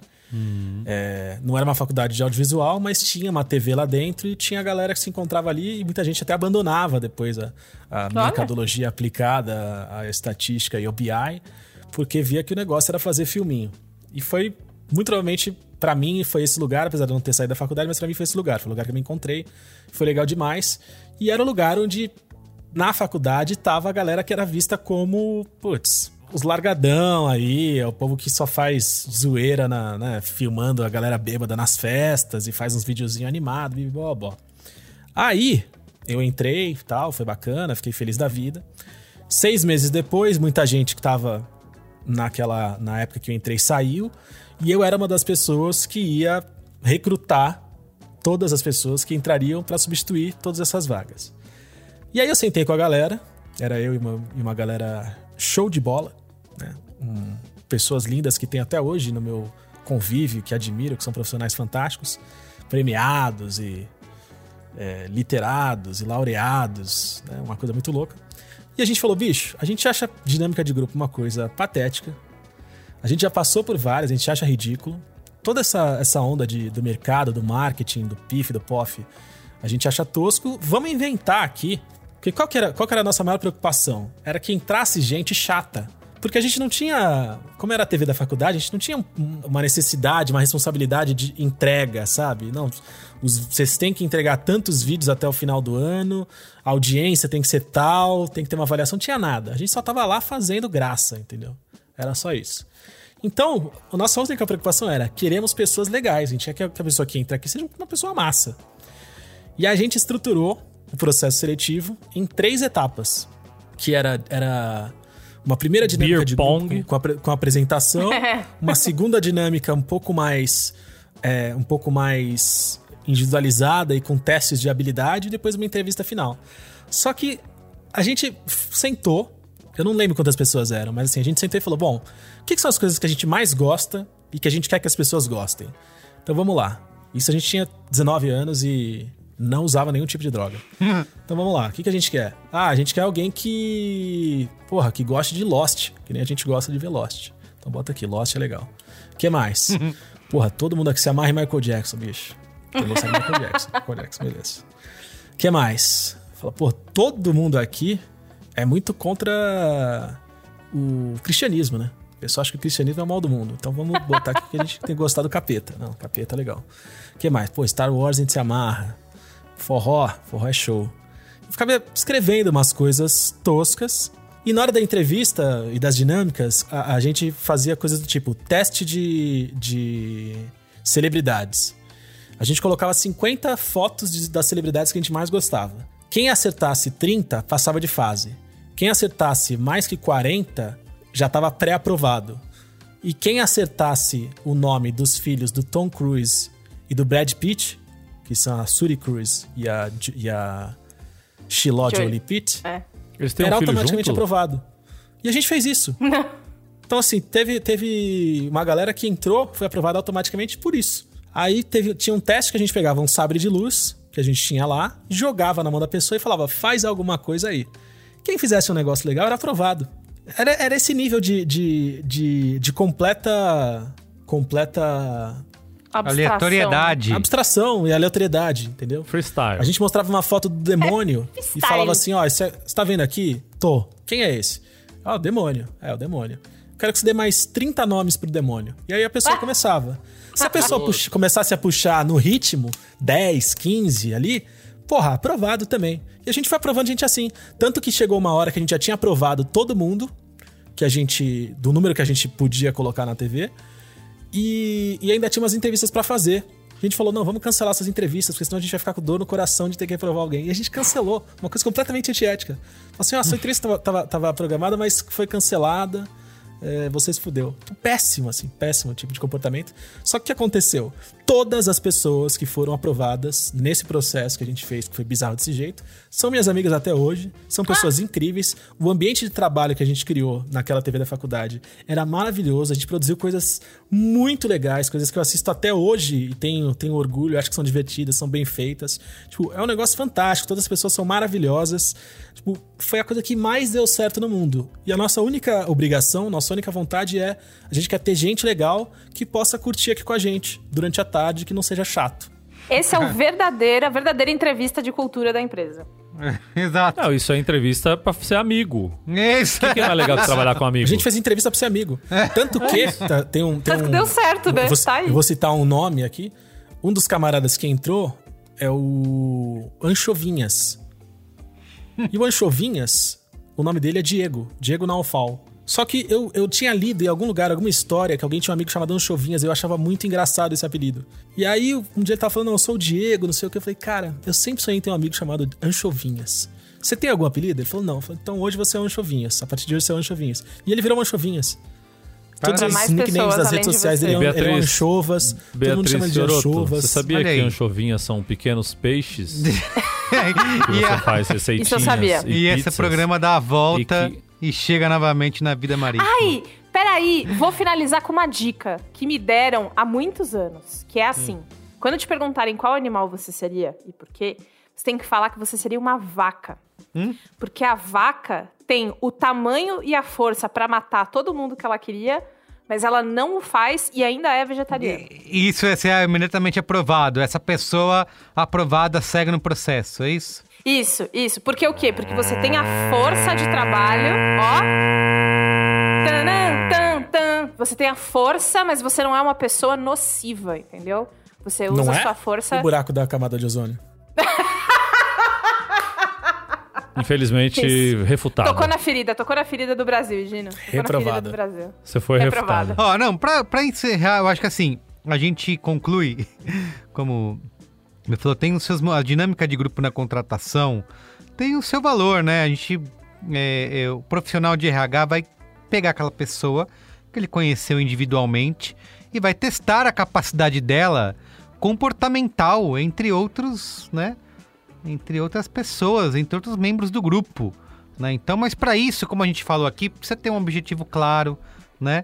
É, não pode ser lá, que nem a Bia contou, no escape room e vai aleatório. É. Ah, esse Essa aqui é líder, pode né? ser isso. Ó, né? esse aí. Você tem que ter essa definição do perfil do profissional que você quer também tem que estar muito, muito bem feito.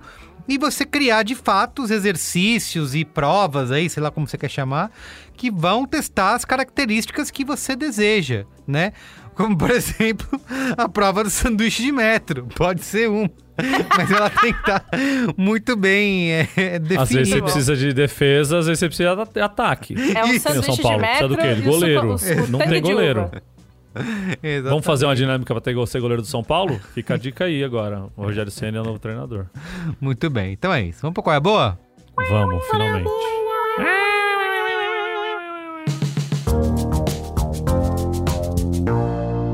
A boa?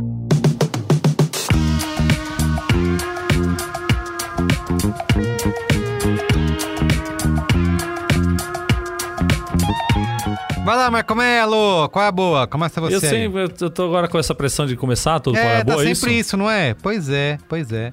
Bicho, é.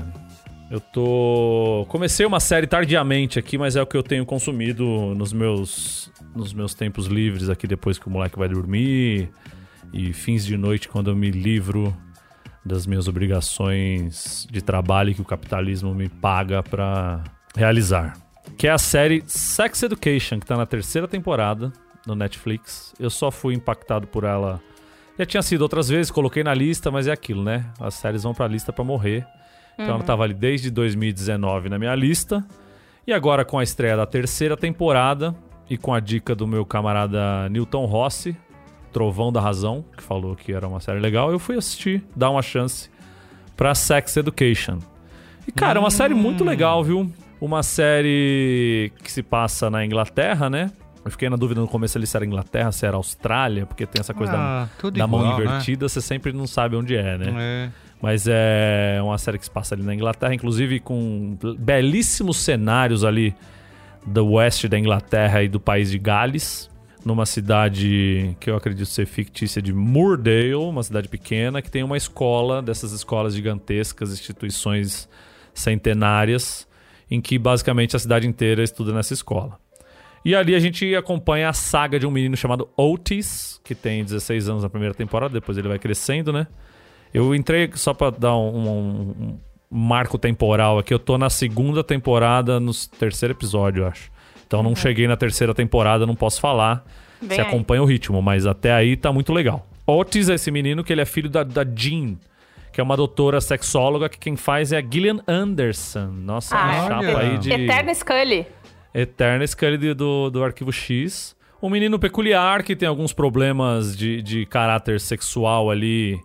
De, de- Isso é se passa nos primeiros episódios, né? De, de retens- repressão sexual dele. É dado várias coisas que aconteceram durante a vida dele. E estuda nessa escola. E tem uma menina, que é uma menina. Que é a Maeve, que é uma mina meio é, como eu diria, uma, uma loba solitária ali, que não, não é de nenhuma turma, não é das, das populares, não é da galera do esporte, não é no. É a galera que, que, que, que tá meio alijada das turmas ali, e eles se juntam pra fazer uma. Aproveitando todo o conhecimento que ele tem dado da, da mãe dele, a Jean, de, de teoria sexual, e eles, eles fazem, apesar de virgem, eles fazem uma clínica sexual na escola. Então eles cobram dinheiro da molecada, a molecada vai tirar dúvidas com eles. E a partir daí se desenrola toda a história. E tem, assim, personagens ótimos. A Maeve, como eu já falei, tem o Eric, que é o amigo do amigo do Otis, melhor amigo do Otis. Tem o Adam, que é o filho do, do filho do diretor da escola, que é um cabeça oca que só, só faz merda e o pai odeia.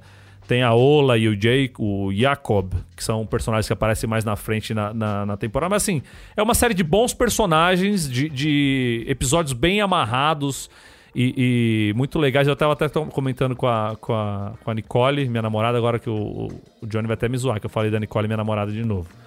É Que bonitinho. que eu, que eu comentei com ela que eu tava assistindo a série, que é uma série focada no adolescente, mas que eu acabo acabei me identificando mais com os problemas que a mãe dele passa de relacionamento e de dessa vida sexual ativa depois dos 40, assim, que é a fase em que eu me encontro no momento, né?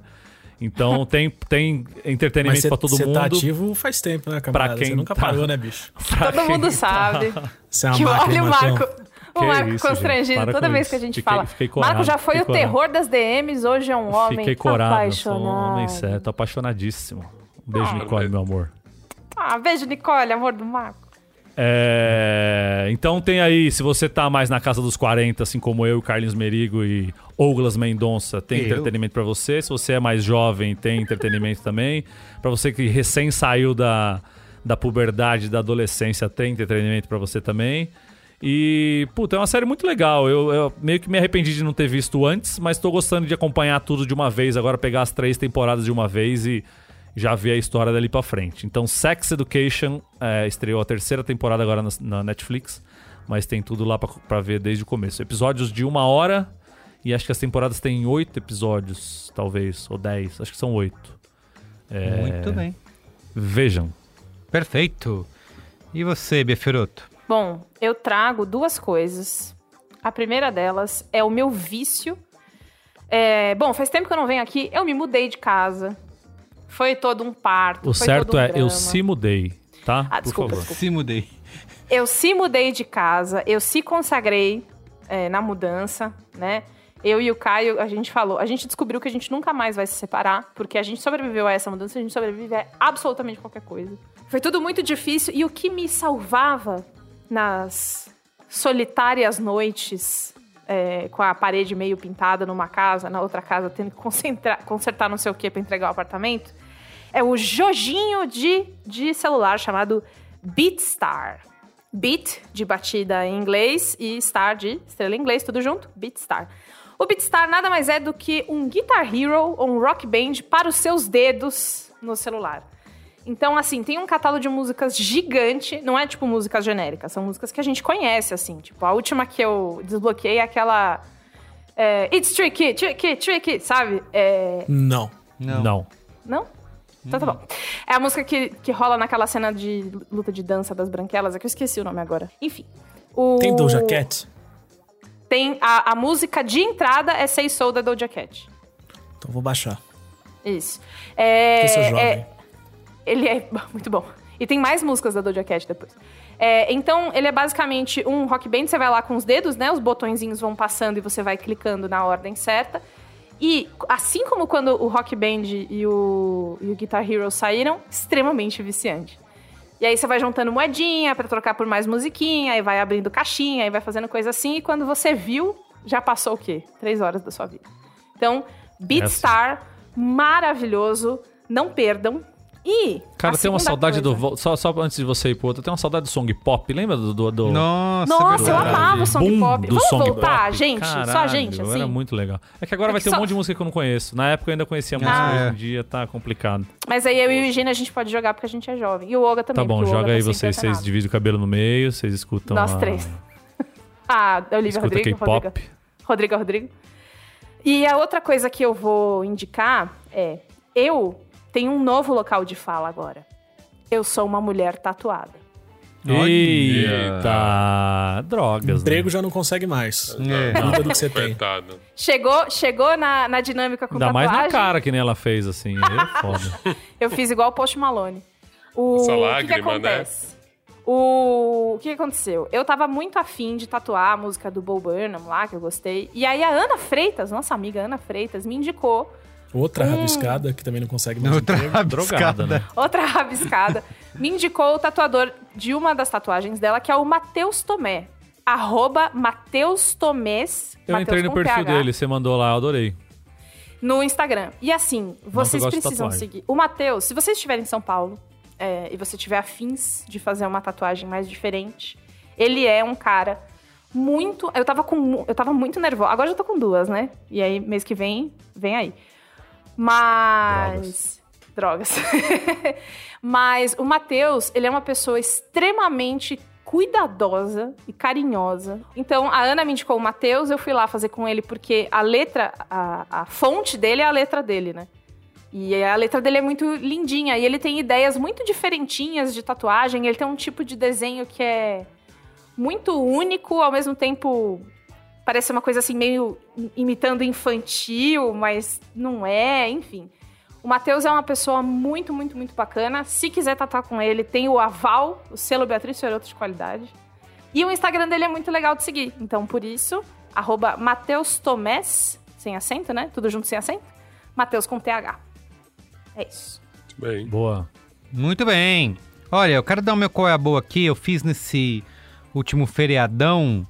Fiz uma coisa que eu nunca achei que eu fosse fazer. Sempre falei, não, isso não é pra mim, eu não gosto, não, não. Nossa, essa história é boa. Que eu fui viver uma aventura com minha família, com meus filhos, com o Juba Lauer. Nós fomos acampar, passamos quatro dias ao ar livre, debaixo de chuva torrencial, né? Porque choveu esse feriado inteiro. é, vivendo apenas, né? Do que a natureza dá. Mentira, nós tínhamos é, bastante coisa, mas não tinha banheiro, não tinha estrutura nenhuma. Tive, passamos quatro dias montando e desmontando barraca e cozinhando, né? Ao ar livre. É, e tudo isso Era no vocês- fogareiro ou vocês fizeram fogueirinha? Fogareiro, fogareiro, porque fogueira Olha. tem que tomar cuidado com a natureza. E a minha É indicação é, justamente a Outward Bound Brasil, que é quem oferece vários desses programas aí de. Eles são uma rede mundial de escola de aprendizagem experiencial ao ar, ao ar livre, né? Estão, estão é, presentes em diversos países aí, acho que foram criados em 1941, já estão, há- acho que há mais de Ô, 20 louco. anos aqui no Brasil. É, então eles têm essa essa proposta de ser de oferecer jornadas desafiadoras para fazer você descobrir, né, os seus próprios limites. Aí ao ar livre então tem vários programas que são, é, sei lá, em, em florestas, em desertos, em mar aberto, né? Então tem expedições que são voltadas para crianças, para adolescentes, para adultos. Eles têm vários programas aí que são customizados. Vale você entrar no site deles para conhecer. E a gente fez o programa que é Pais e Filhos, né? Que é justamente para você é, vi- viver aí esses dias com a sua família longe das telas, né? É, é, juntos aí nesse, nesse período aprendendo, né? A, a viver ao ar livre. E até eles brincam isso, tipo, que não é férias, né? É, é, uma- é um curso, né? No fim você vai aprender realmente como viver é, é ao ar livre, montando sua barraca, cozinhando. E eu, eu gostei que, cara, é tudo muito bem planejado, assim, né? Porque eles têm essa proposta de ser, para aqui, ainda mais com crianças, né? Nesse programa que a gente fez é de crianças de 7 a 12 anos, ou de 7 a 14 anos, de ser algo que é para ser desafiador, mas não ser traumatizante, né? Então, é, é, tem, ah, vamos te tirar da zona de conforto, mas não vamos te colocar na zona de pânico. Então, cara, é tudo muito bem pensado para trabalhar isso, né? Fazer você realmente Não tem aquela coisa de, de degolar um cervo pra. não, pra é. Exatamente. Eles, inclusive, não gostam desse negócio, ah, a natureza é a sua inimiga e você vai ter que sobreviver, né? A natureza quer te matar o tempo todo. Não, né? A coisa Eles não mais... botaram uma adaga no dente do bem, assim, Não, né? Você tem de que segurar jeito a faca o nenhum. tempo todo na boca. É, é fazer você querer fazer mais isso e, e viver essa vida aí, é, fazer mais vezes nessas expedições na natureza. Então, cara, foi uma experiência incrível, ao mesmo tempo que você chega assim no primeiro dia e fala, ai meu Deus, eu quero ir embora daqui, não vai dar, eu não vou conseguir, eu não vou sobreviver. Mas é incrível como você vai realmente ao longo do- das horas, dos dias, você vai expandindo mesmo, né? Aquela sua, aqueles seus limites, coisas que você ach- achava que você nunca ia querer fazer, porque isso aqui não é da minha preferência, né? Não é o que eu gostaria de fazer. Você vai, realmente vai aprendendo isso e no fim você sai meio transformado do negócio mesmo, né? Por mais que você saia super cansado, é muito bom ir viver e depois realmente estar com saudade da sua casa e da sua cama. Mas isso te é uma, é uma coisa muito marcante, é um trabalho muito bonito que eles fazem, não só com quem, com os participantes, mas até com. Eles têm vários programas sociais, né? De levar é, jovens da periferia, né? Tem, tem bolsas, né? Para pessoas que queiram é, é, é, participar desses programas. Cara, então, assim, para quem quiser se jogar nisso pela primeira vez, nunca fez, eu acho que é a melhor maneira de você começar, sabe? Você tá com quem sabe fazer, com quem sabe ensinar, com quem tem esse equilíbrio entre ser desafiador, mas ao mesmo tempo ter um acolhimento, sei lá. Vou citar alguns exemplos, né? A gente teve lá um dia que debaixo de chuva, a Nina estava cansada de carregar a mochila, porque é isso, você monta todo o seu equipamento e as crianças também vão carregar lá, né, a mochila, vão elas não vão estar, não vai ser bolinho, né? A criança faz o que quiser, não, vai participar do negócio. Ela tava super, ah, não aguento, a mochila é demais, não quero mais, isso aqui não dá pra mim, a mochila tá muito pesada. Então chega lá no final do dia, tem um chocolate quente, sabe? Tem um acolhimento, tem uma, uma brincadeira do. A gente montou as barracas, tava chovendo, ninguém mais queria sair, né? Tava todo mundo molhado. Eles brincaram, até agora vamos fazer um. O jantar de hoje vai ser um iFood, sabe? Vamos entregar na barraca de cada um.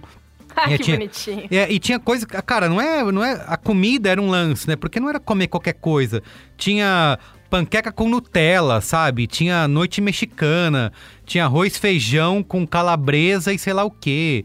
É, então, é todo um trabalho, né, de fazer com que você é, perceba que você viver na natureza não é só passar perrengue, né?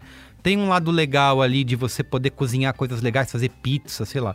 Então, É isso, recomendo muito que Aquele você... bife Wellington que o, que o Casimiro fez a. fez a- É, então, Maravilhoso. Mas, ô Merigo, uma Ah. pergunta. Uma pessoa como eu, uma Hum. mulher machucada e traumatizada pela natureza, você acha que eu posso curtir uma coisa dessas? Ou não é pra todo mundo, assim? Tem que ver isso aí. cara, é difícil dizer, porque eu sou o exemplo que você acabou de citar, que de- se você me contasse isso há um ano atrás, dois anos atrás, antes da pandemia, eu diria, não, jamais, meu, que é isso, quero ficar aqui no meu sofá. Lem- Lembrando que a Beatriz não quer morar em Campinas porque É. tem muito inseto. Tem muito inseto, é, exato. Quando que eu falei em Campinas? Cara- que eu queria morar em Campinas. É, falou, num programa que a gente falou de fugir das falou, cidades, falou. falou que não queria sair Ah, não! porque, por causa de inseto. Mas, mas não era Campinas que eu tinha falado, é Brasópolis. Ou... Você É. falou que passou, passou de, Ah, de tá, tá Santana pra Já cima, era. já não dá mais, que é muito Tá bom, tá bom, tá bom, tá bom. É. Não, você tem razão, lembrei, lembrei. Mas, ô Merigo, você ah. tá aí fazendo esse testemunho apaixonado e tal. Eu me animei negativo de fazer. Sério? sobre- Cara, Nossa. assim, não é, eu não vou dizer Cara, pra assim, você... é, mu- e é muito Ah. bonito, é muito legal o discurso, né? De, ah, pô, a gente tem que entender que a natureza não é o nosso inimigo. blá, blá.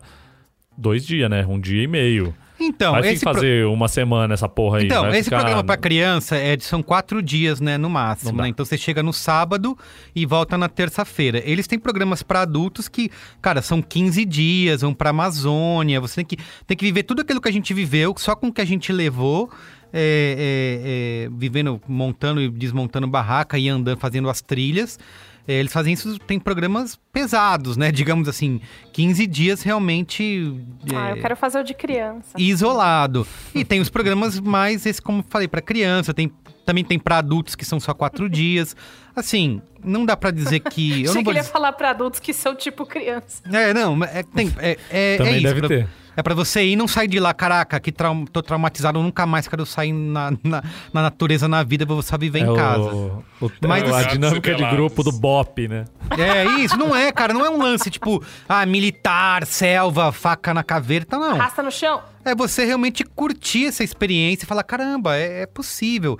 Ah, Respondendo a pergunta da Bia, cara, não dá. Quando é uma brincadeira, eles falam isso, né? Que um dos reviews que eles têm, que eles não podem mais concordar do que isso, que é alguém fez e escreveu, não é férias. E você vai achando, ah, não vou viver, vou na natureza, vou curtir com os meus filhos. Cara, é é tenso, é tenso. Você vai passar por coisas e falar, caraca, você vai expandir os seus limites de conforto, de higiene, né? De tudo.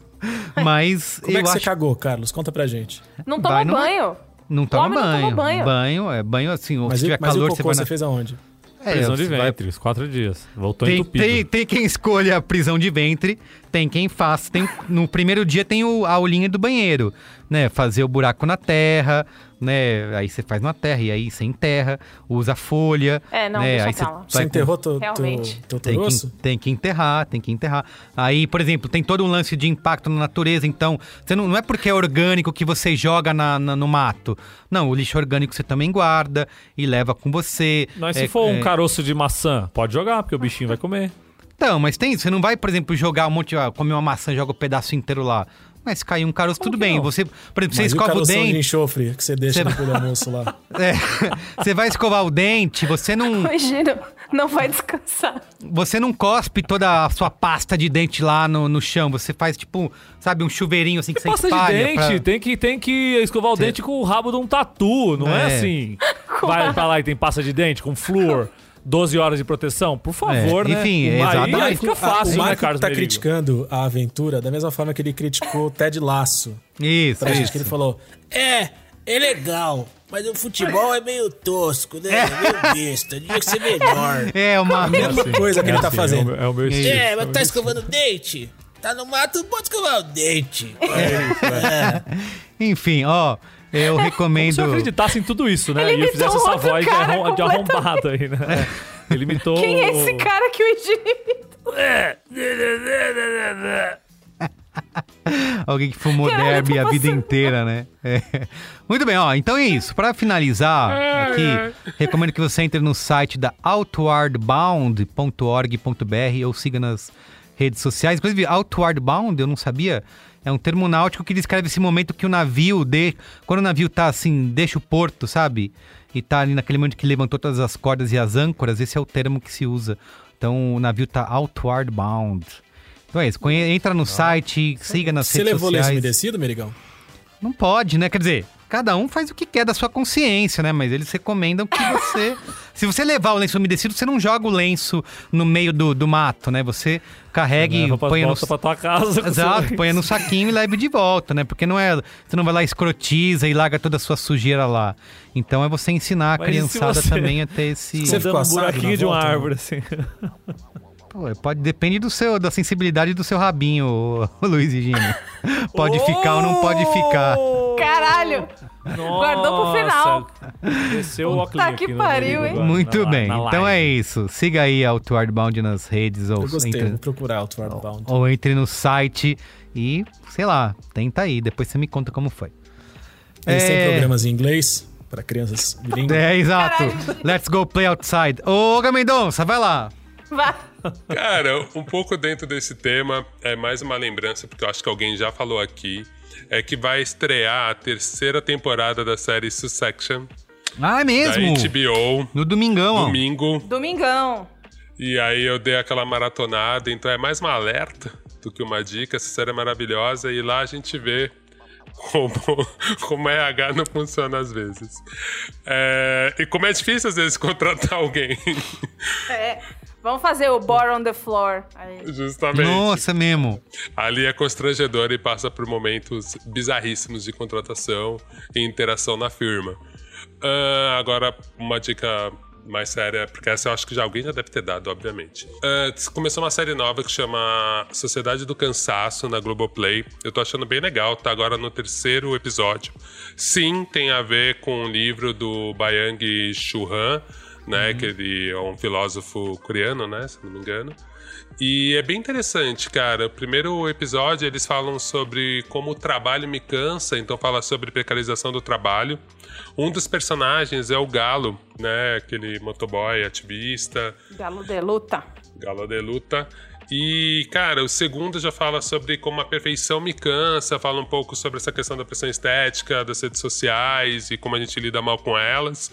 Agora saiu um terceiro que fala sobre como o remédio me cansa e esse lance da gente usar vitamina para produzir mais, enfim, toda essa lógica de estar bem para ser mais produtivo. E, cara, eu tô achando muito interessante. É uma série de 20 minutos com personagens bem escolhidos, uma discussão interessante. Acho que vale muito a pena vocês conferirem. Que vou, da hora. vou ser meio breve hoje, é, hoje. Tem um filme que eu assisti que eu também pirei no MUBI, que chama O Artista e o Ladrão. É uma história verídica, um documentário de uma atriz norueguesa que ela tem a obra dela roubada. Dois malucos chapadíssimos entram numa galeria e roubam os quadros dela. E aí a mina, tipo, isso ainda tá dentro da história, tá, gente? Não, é, Tá é no o trailer. resumo. Tá Tá, é o resumo. Meu, essa mina, ela faz amizade com o bandido. E aí o documentário inteiro é essa amizade dela com o cara que roubou a obra dela. E meio, de certa forma, a busca dela por essa obra. Cara, achei um puta, puta filme legal, interessante, e eu acho que vocês deveriam assistir também. E é isso, galera. Muito bem. Bem demais. Não tem um eletrodoméstico aí, um passeio? Olha que tem, olha que tem. Então tá bom. Então fica aí a promessa. Vocês querem que eu dê? Vocês querem que eu dê? Eu não entendi. Calma aí. Ó, vou falar rapidinho um passeio que é bem legal. Principalmente para vocês que têm crianças. Tem uma exposição no Farol Santander, para quem estiver em São Paulo, que usa a realidade virtual, usa VR. Cara, é bem legal. Tem que chegar bem cedo, chega às 10 horas, porque se ficar na fila do VR é mó deprê. Mas tem vários, tem vários filmes e mais de cinco, seis, são, acho que são cinco, seis obras de VR. E, cara, tem umas bem interessantes mesmo. E eu acho que principalmente pra molecada deve ser muito incrível, assim. E na mesma exposição também tem roupas da NASA e missões espaciais da NASA. É bem legal, tá bem interessante. Eles falam de dois projetos. No Farol Santander é só chegar de manhã cedinho, colar lá, vale a pena. Boa. Muito bem. Luiz, finalize. Então vamos lá. A gente falou aqui durante uma hora e vinte sobre comportamento humano, mercadologia e E técnicas peixe. de vendas de filtros. Então agora eu vou dar duas dicas culturais e hoje cinema. Começando por uma dica é, bem humorada, divertida e gostosa, que é o filme Free Guy. Eu não sei como ele chama em português, deve ser Free Guy, A Vida é uma Festa, uma coisa do gênero. Com seu ídolo, né? Com seu ídolo. Com o meu com o maior brasileiro de todos os tempos, que é o Ryan Reynolds. o homem mais bonito, gostoso e bem-humorado e bem relacionado de todo o planeta. Ryan Reynolds, que além de tudo é um empreendedor, então já foi dono de, de uma produtora de gin que ele vendeu para Diageo. Foi dono, hoje ele é dono de, de operadora de celular, O cara chiques fica pré-pagos e decorando a vai Wikipédia. do vender também. O que ele Não, tá mas fazendo. Mas é que as É. propagandas das empresas dele são muito legais. Então, as Isso. propagandas das Ele tem empresas uma deles são Laricel, tão, eu não são sabia tão que ele tinha uma legais. Laricel. É, O as B9 propagandas são cobre ele boas. ostensivamente. Tá vendo? As propagandas são tão boas que ele acabou fundando a própria agência é, dele, que agora produz filmes parecidos para outras empresas que não são dele. Ele é dono de um time de futebol agora. Isso. O Ryan Reynolds dizer, acorda de Ryan manhã Reynolds- e, e pergunta, por que não? Né? Por que É. não? É, Ele é, ele, é, ele, é, ele é explosivo. Ele é, ele é o cara. E aí o Ryan, o que aconteceu? Ele fez esse filme aí que ele teve. Foi um dos filmes que tava para ser lançado no começo da pandemia, e aí. Ah, vamos dar uma adiada aqui, esperar isso passar, e essa coisa não passava. Então foi um desses filmes que foi muito, muito, muito adiado. Virou também piada esse negócio do adiamento da, da- do lançamento dele. Até que finalmente saiu no estrangeiro, mas aqui no Brasil ainda não. Então, se você quiser assistir Free Guy, já sabe, dseuspulo.tv.com.br e aí você vê aí o que, que você consegue assistir. Mas Free Guy trata-se de um cara que acorda diariamente, trabalha num, num banco. O nome dele é Guy, cara. Ele acorda todo dia, ele mora numa cidade chamada Free City, que é uma cidade que, cara, ela é assolada por ataques malucos de pessoas é, muito armadas e que roubam o banco sem parar e que destroem os prédios, estão sempre contra a polícia. É um negócio meio dodói, assim, muito estranho de perceber, mas todo mundo vive muito feliz ali e meio que não se não se impacta tanto com essa, com essa onda de violência extrema e assustadora. E aí um dia o Guy sai pra trabalhar e ele descobre que ele, na verdade ele vive dentro de um videogame, que ele é um NPC de um videogame. E aí ele pira com essa, com essa ideia e aí a aventura começa. É um filme bom, que tem muito do humor que a gente tá acostumado agora nos últimos anos a ver nos filmes do Ryan Reynolds, como Deadpool e etc e tal. Belíssimo roteiro, atuações muito boas, tem o cabeludinho do Stranger Things, tem a assassina do Killing Eve, tem uma galera show, tem o Taika Waititi, que é um Ah, maravilhoso, que acabou se envolvendo num trisal com a sua digníssima Rita Ora e a Tessa Thompson, fazendo aí com que a fantasia sexual de muita gente alcançasse novos patamares. ganhasse novas imagens, né? Novas, novas É. cores. É. Mas é um filme ótimo, é um filme divertidíssimo, roteiro bom, atuações incríveis e que. É, é, é um filme que se propõe a ser um filme bobo, assim, ele não promete muito mais do que isso, mas ele guarda umas pitadas de, de crítica social foda e. E é muito gostoso de ver, especialmente pra quem, pra quem gosta de, de videogame. Acho que é uma boa programação pra quem gosta do Ryan Reynolds. E acho que só com essas três com essas três características aí, esses três filtros, a gente já engloba grande parte da humanidade. Mas não minha digníssima, que levantou no meio do filme e foi fazer Sério? outra coisa, né? Eita! Acontece, Eita! acontece.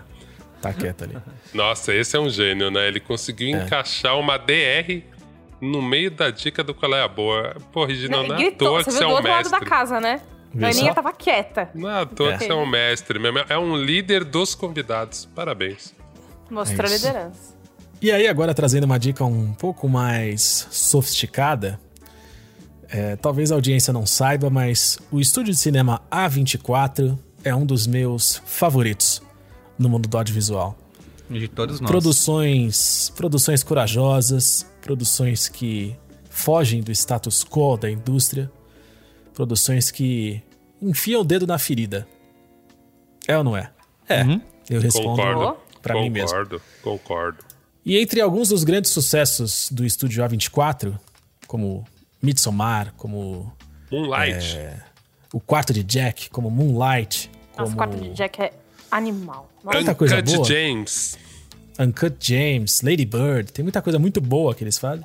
Projeto Flórida, É, melhor filme do mundo. Porra, caralho. Porra, bom demais, é impressionante. E aí tem um dos filmes deles que eu tava muito, muito, muito ansioso pra assistir e que também passou por, um, por adiamentos aí por causa da pandemia, é o Cavaleiro Verde, The Green Knight, estrelado pelo maravilhoso Dev Patel, Nossa, ele esse é muito homão, bonito. que é o Puta, Dev Patel. É O lindo. Green Knight é a história clássica do, do Cavaleiro Verde, da- da- do- do- dos contos do Rei Arthur, né? A história do Sir Gawain e o Cavaleiro Verde, que um dia a galera tava reunida em volta da Távola Redonda, apareceu um Cavaleiro Verde, que é tipo um ser mitológico, gigantesco, feito de árvore, desafiou a galera ali, e aí o Gawain, o sobrinho do Rei Arthur, foi, foi o cara que aceitou o desafio, e aí o negócio, tipo, ele corta a cabeça do Cavaleiro Verde, e o Cavaleiro Verde pega a cabeça, vai embora e um ano depois ele tem que voltar a encontrar o Cavaleiro Verde porque ele vai tomar o mesmo golpe que, o, que ele deu no Cavaleiro. Esse, esse era o trato. E aí, cara, é, uma- é um conto muito clássico dessas lendas arturianas, mas que foi adaptado aí para esse, pra esse universo audiovisual modernão, gostoso e semiótico da A24 de um jeito primoroso roteiraço, assim, camadas, atuações incríveis, delicadeza, fotografia absurda, direção de arte incrível. É um negócio maravilhoso para quem, pra quem gosta de pagar de, de cinéfilo De e cult. de. Amante cultão. da sétima arte.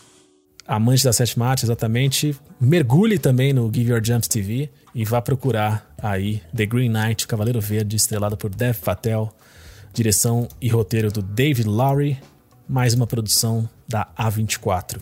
Muito bem, perfeito, belíssimas dicas. Posso dar um momento Faustão? Que isso? Sério? Ah, eu preciso dar também. Então vamos lá, ó. momento Faustão. Faustop, agora que está em outra rede, continua valendo, né? Foi Agora é o pra- momento claro. Faustão na Band. Isso. É, São três pessoas. É, mas vai chegar. São três pessoas que eu, mais uma vez, encontrei no meu prédio novo. Agora na mudança. Um beijo muito especial para Danton e Lipe, um casal sensacional, maravilhoso. Que a nossa amizade começou com ele, o, o Danton elogiando o meu maiô na piscina do prédio. Não fica melhor do que isso, sinceramente. E também a minha mais nova vizinha, que depois eu descobri que a gente tem um monte de amigo em comum, Leonor Macedo, a Lelê. Ah, não presta das drogas também. Ah, Lelê. Ah, de Drogas. drogas. Rabiscado. A gente já Lelê prometeu que a gente condição. vai, vai trocar até nome de tatuador. Então, inclusive foi aniversário dela, a gente se encontrou no hall do prédio, deu tudo certo. Foi aniversário dela esses dias mesmo. Grande Lelê. Parabéns Então- atrasado, Lelê. Um beijo Danton, um beijo Lipe e um beijo Lelê. Que é a arroba subversiva, né? Vocês esqueceram do... É a arroba famosa. subversiva. Exatamente. Famosa. Famosa, famosa. Muito bem. Minha vizinha. Eu tenho vizinhos ilustres, eu não sei vocês. Luiz Eu Dino, eu qual eu- é a eu- eu sua... moro bem afastado do- da civilização. Meu momento Faustão é pra Raíza Darossi, que veio aqui Olha. em casa ontem, agora que tá todo mundo vacinado. Uma das doutoras de maior sucesso na medicina paliativa, não só no Brasil, mas no mundo, e que gosta muito de açaí. Trouxe aqui uma receita de açaí, que ela falou: aprendi uma receita de açaí com um amigo meu, que é ótima. Açaí, uma xicrinha de café expresso e pasta de amendoim. Fica uma delícia. Aí eu falei: caralho, açaí? Harmonizou. uma xícara de café e pasta de amendoim? Falei, Raíssa, qual que é o, a profissão desse seu amigo que te passou essa bomba calórica maluca? É, um bullet. Ah, ele é crossfiteiro, Iron Man e nadador. Falei, porra, mas lógico, olha esse bagulho aí. Você come esse negócio aí, você, você- todo, qualquer cidadão comum que não fizer oito horas de exercício na sequência morre, explode, né? Mas ela tá feliz da vida, mandando esse açaí pra dentro, sem medo de ser feliz. Mas é gostoso E- isso? Você testou? Cara, eu não sei se é gostoso, mas eu tô minimamente curioso, né? Entendi. Porque tem, tem um, tem um quê de bulletproof coffee, não tem? Total, De- de eu achei um- só- Uma manteiga só- no Não, café vai, com não sei o quê. você vai correr de Só Limeira eu- a São Paulo. Você tá- É, mas só que ao invés de, ao invés de Jogar- performar e entregar valor aos acionistas, você vai levantar supino pra sempre. né? Eu não sei muito bem qual que. Mas vamos eu- ver aí. Eu, eu quero- senti falta quero- do eu açafrão, né? A questão é que a Raiz, ao invés de, ao invés de, de fazer aí sete séries de supino, ela toma esse açaí enquanto assiste a reprise de O Clone, a maior Bom obra de ficção também. científica brasileira de todos os tempos. Errada ela não tá, né, galera? Jamais. Não. A gente tem que Não, tomar esse jamais. combo e ir lá fazer o acampamento do Merigo, entendeu? Isso aí, aí. você aguenta Pode de boa. ser também. Não, é, mas aí o problema é que vai poluir muito ali a região. Não, mas né? em terra. Lembrando tem que que, você não fazer pode a aulinha cagar do no mesmo banheiro. lugar, né? Você tem a que aulinha cagar do cada banheiro hora te num ajuda. Tá lugar. Muito bem. Nossa, gente, o cocô do açaí, na- nem a floresta aguenta, hein? Não aguenta. Não, ali vai pro le- lençol freático, a- você acaba com a região toda. O rio vai ficar roxo, né? Não, já, e aí não, não dá pra lavar a louça no rio. Não dá pra beber água do rio. Os A não peixes ser que vão você se tenha levado um bater no filtro. rio. E filtro, você sabe qual é o sinônimo de filtro, né? filtro. Aê! gente, ó, muito obrigado, viu? Me diverti Valeu. muito. Valeu, Beijos. Carlinhos. É nóis. Tchau. Um abraço aí. Tchau. Tchau.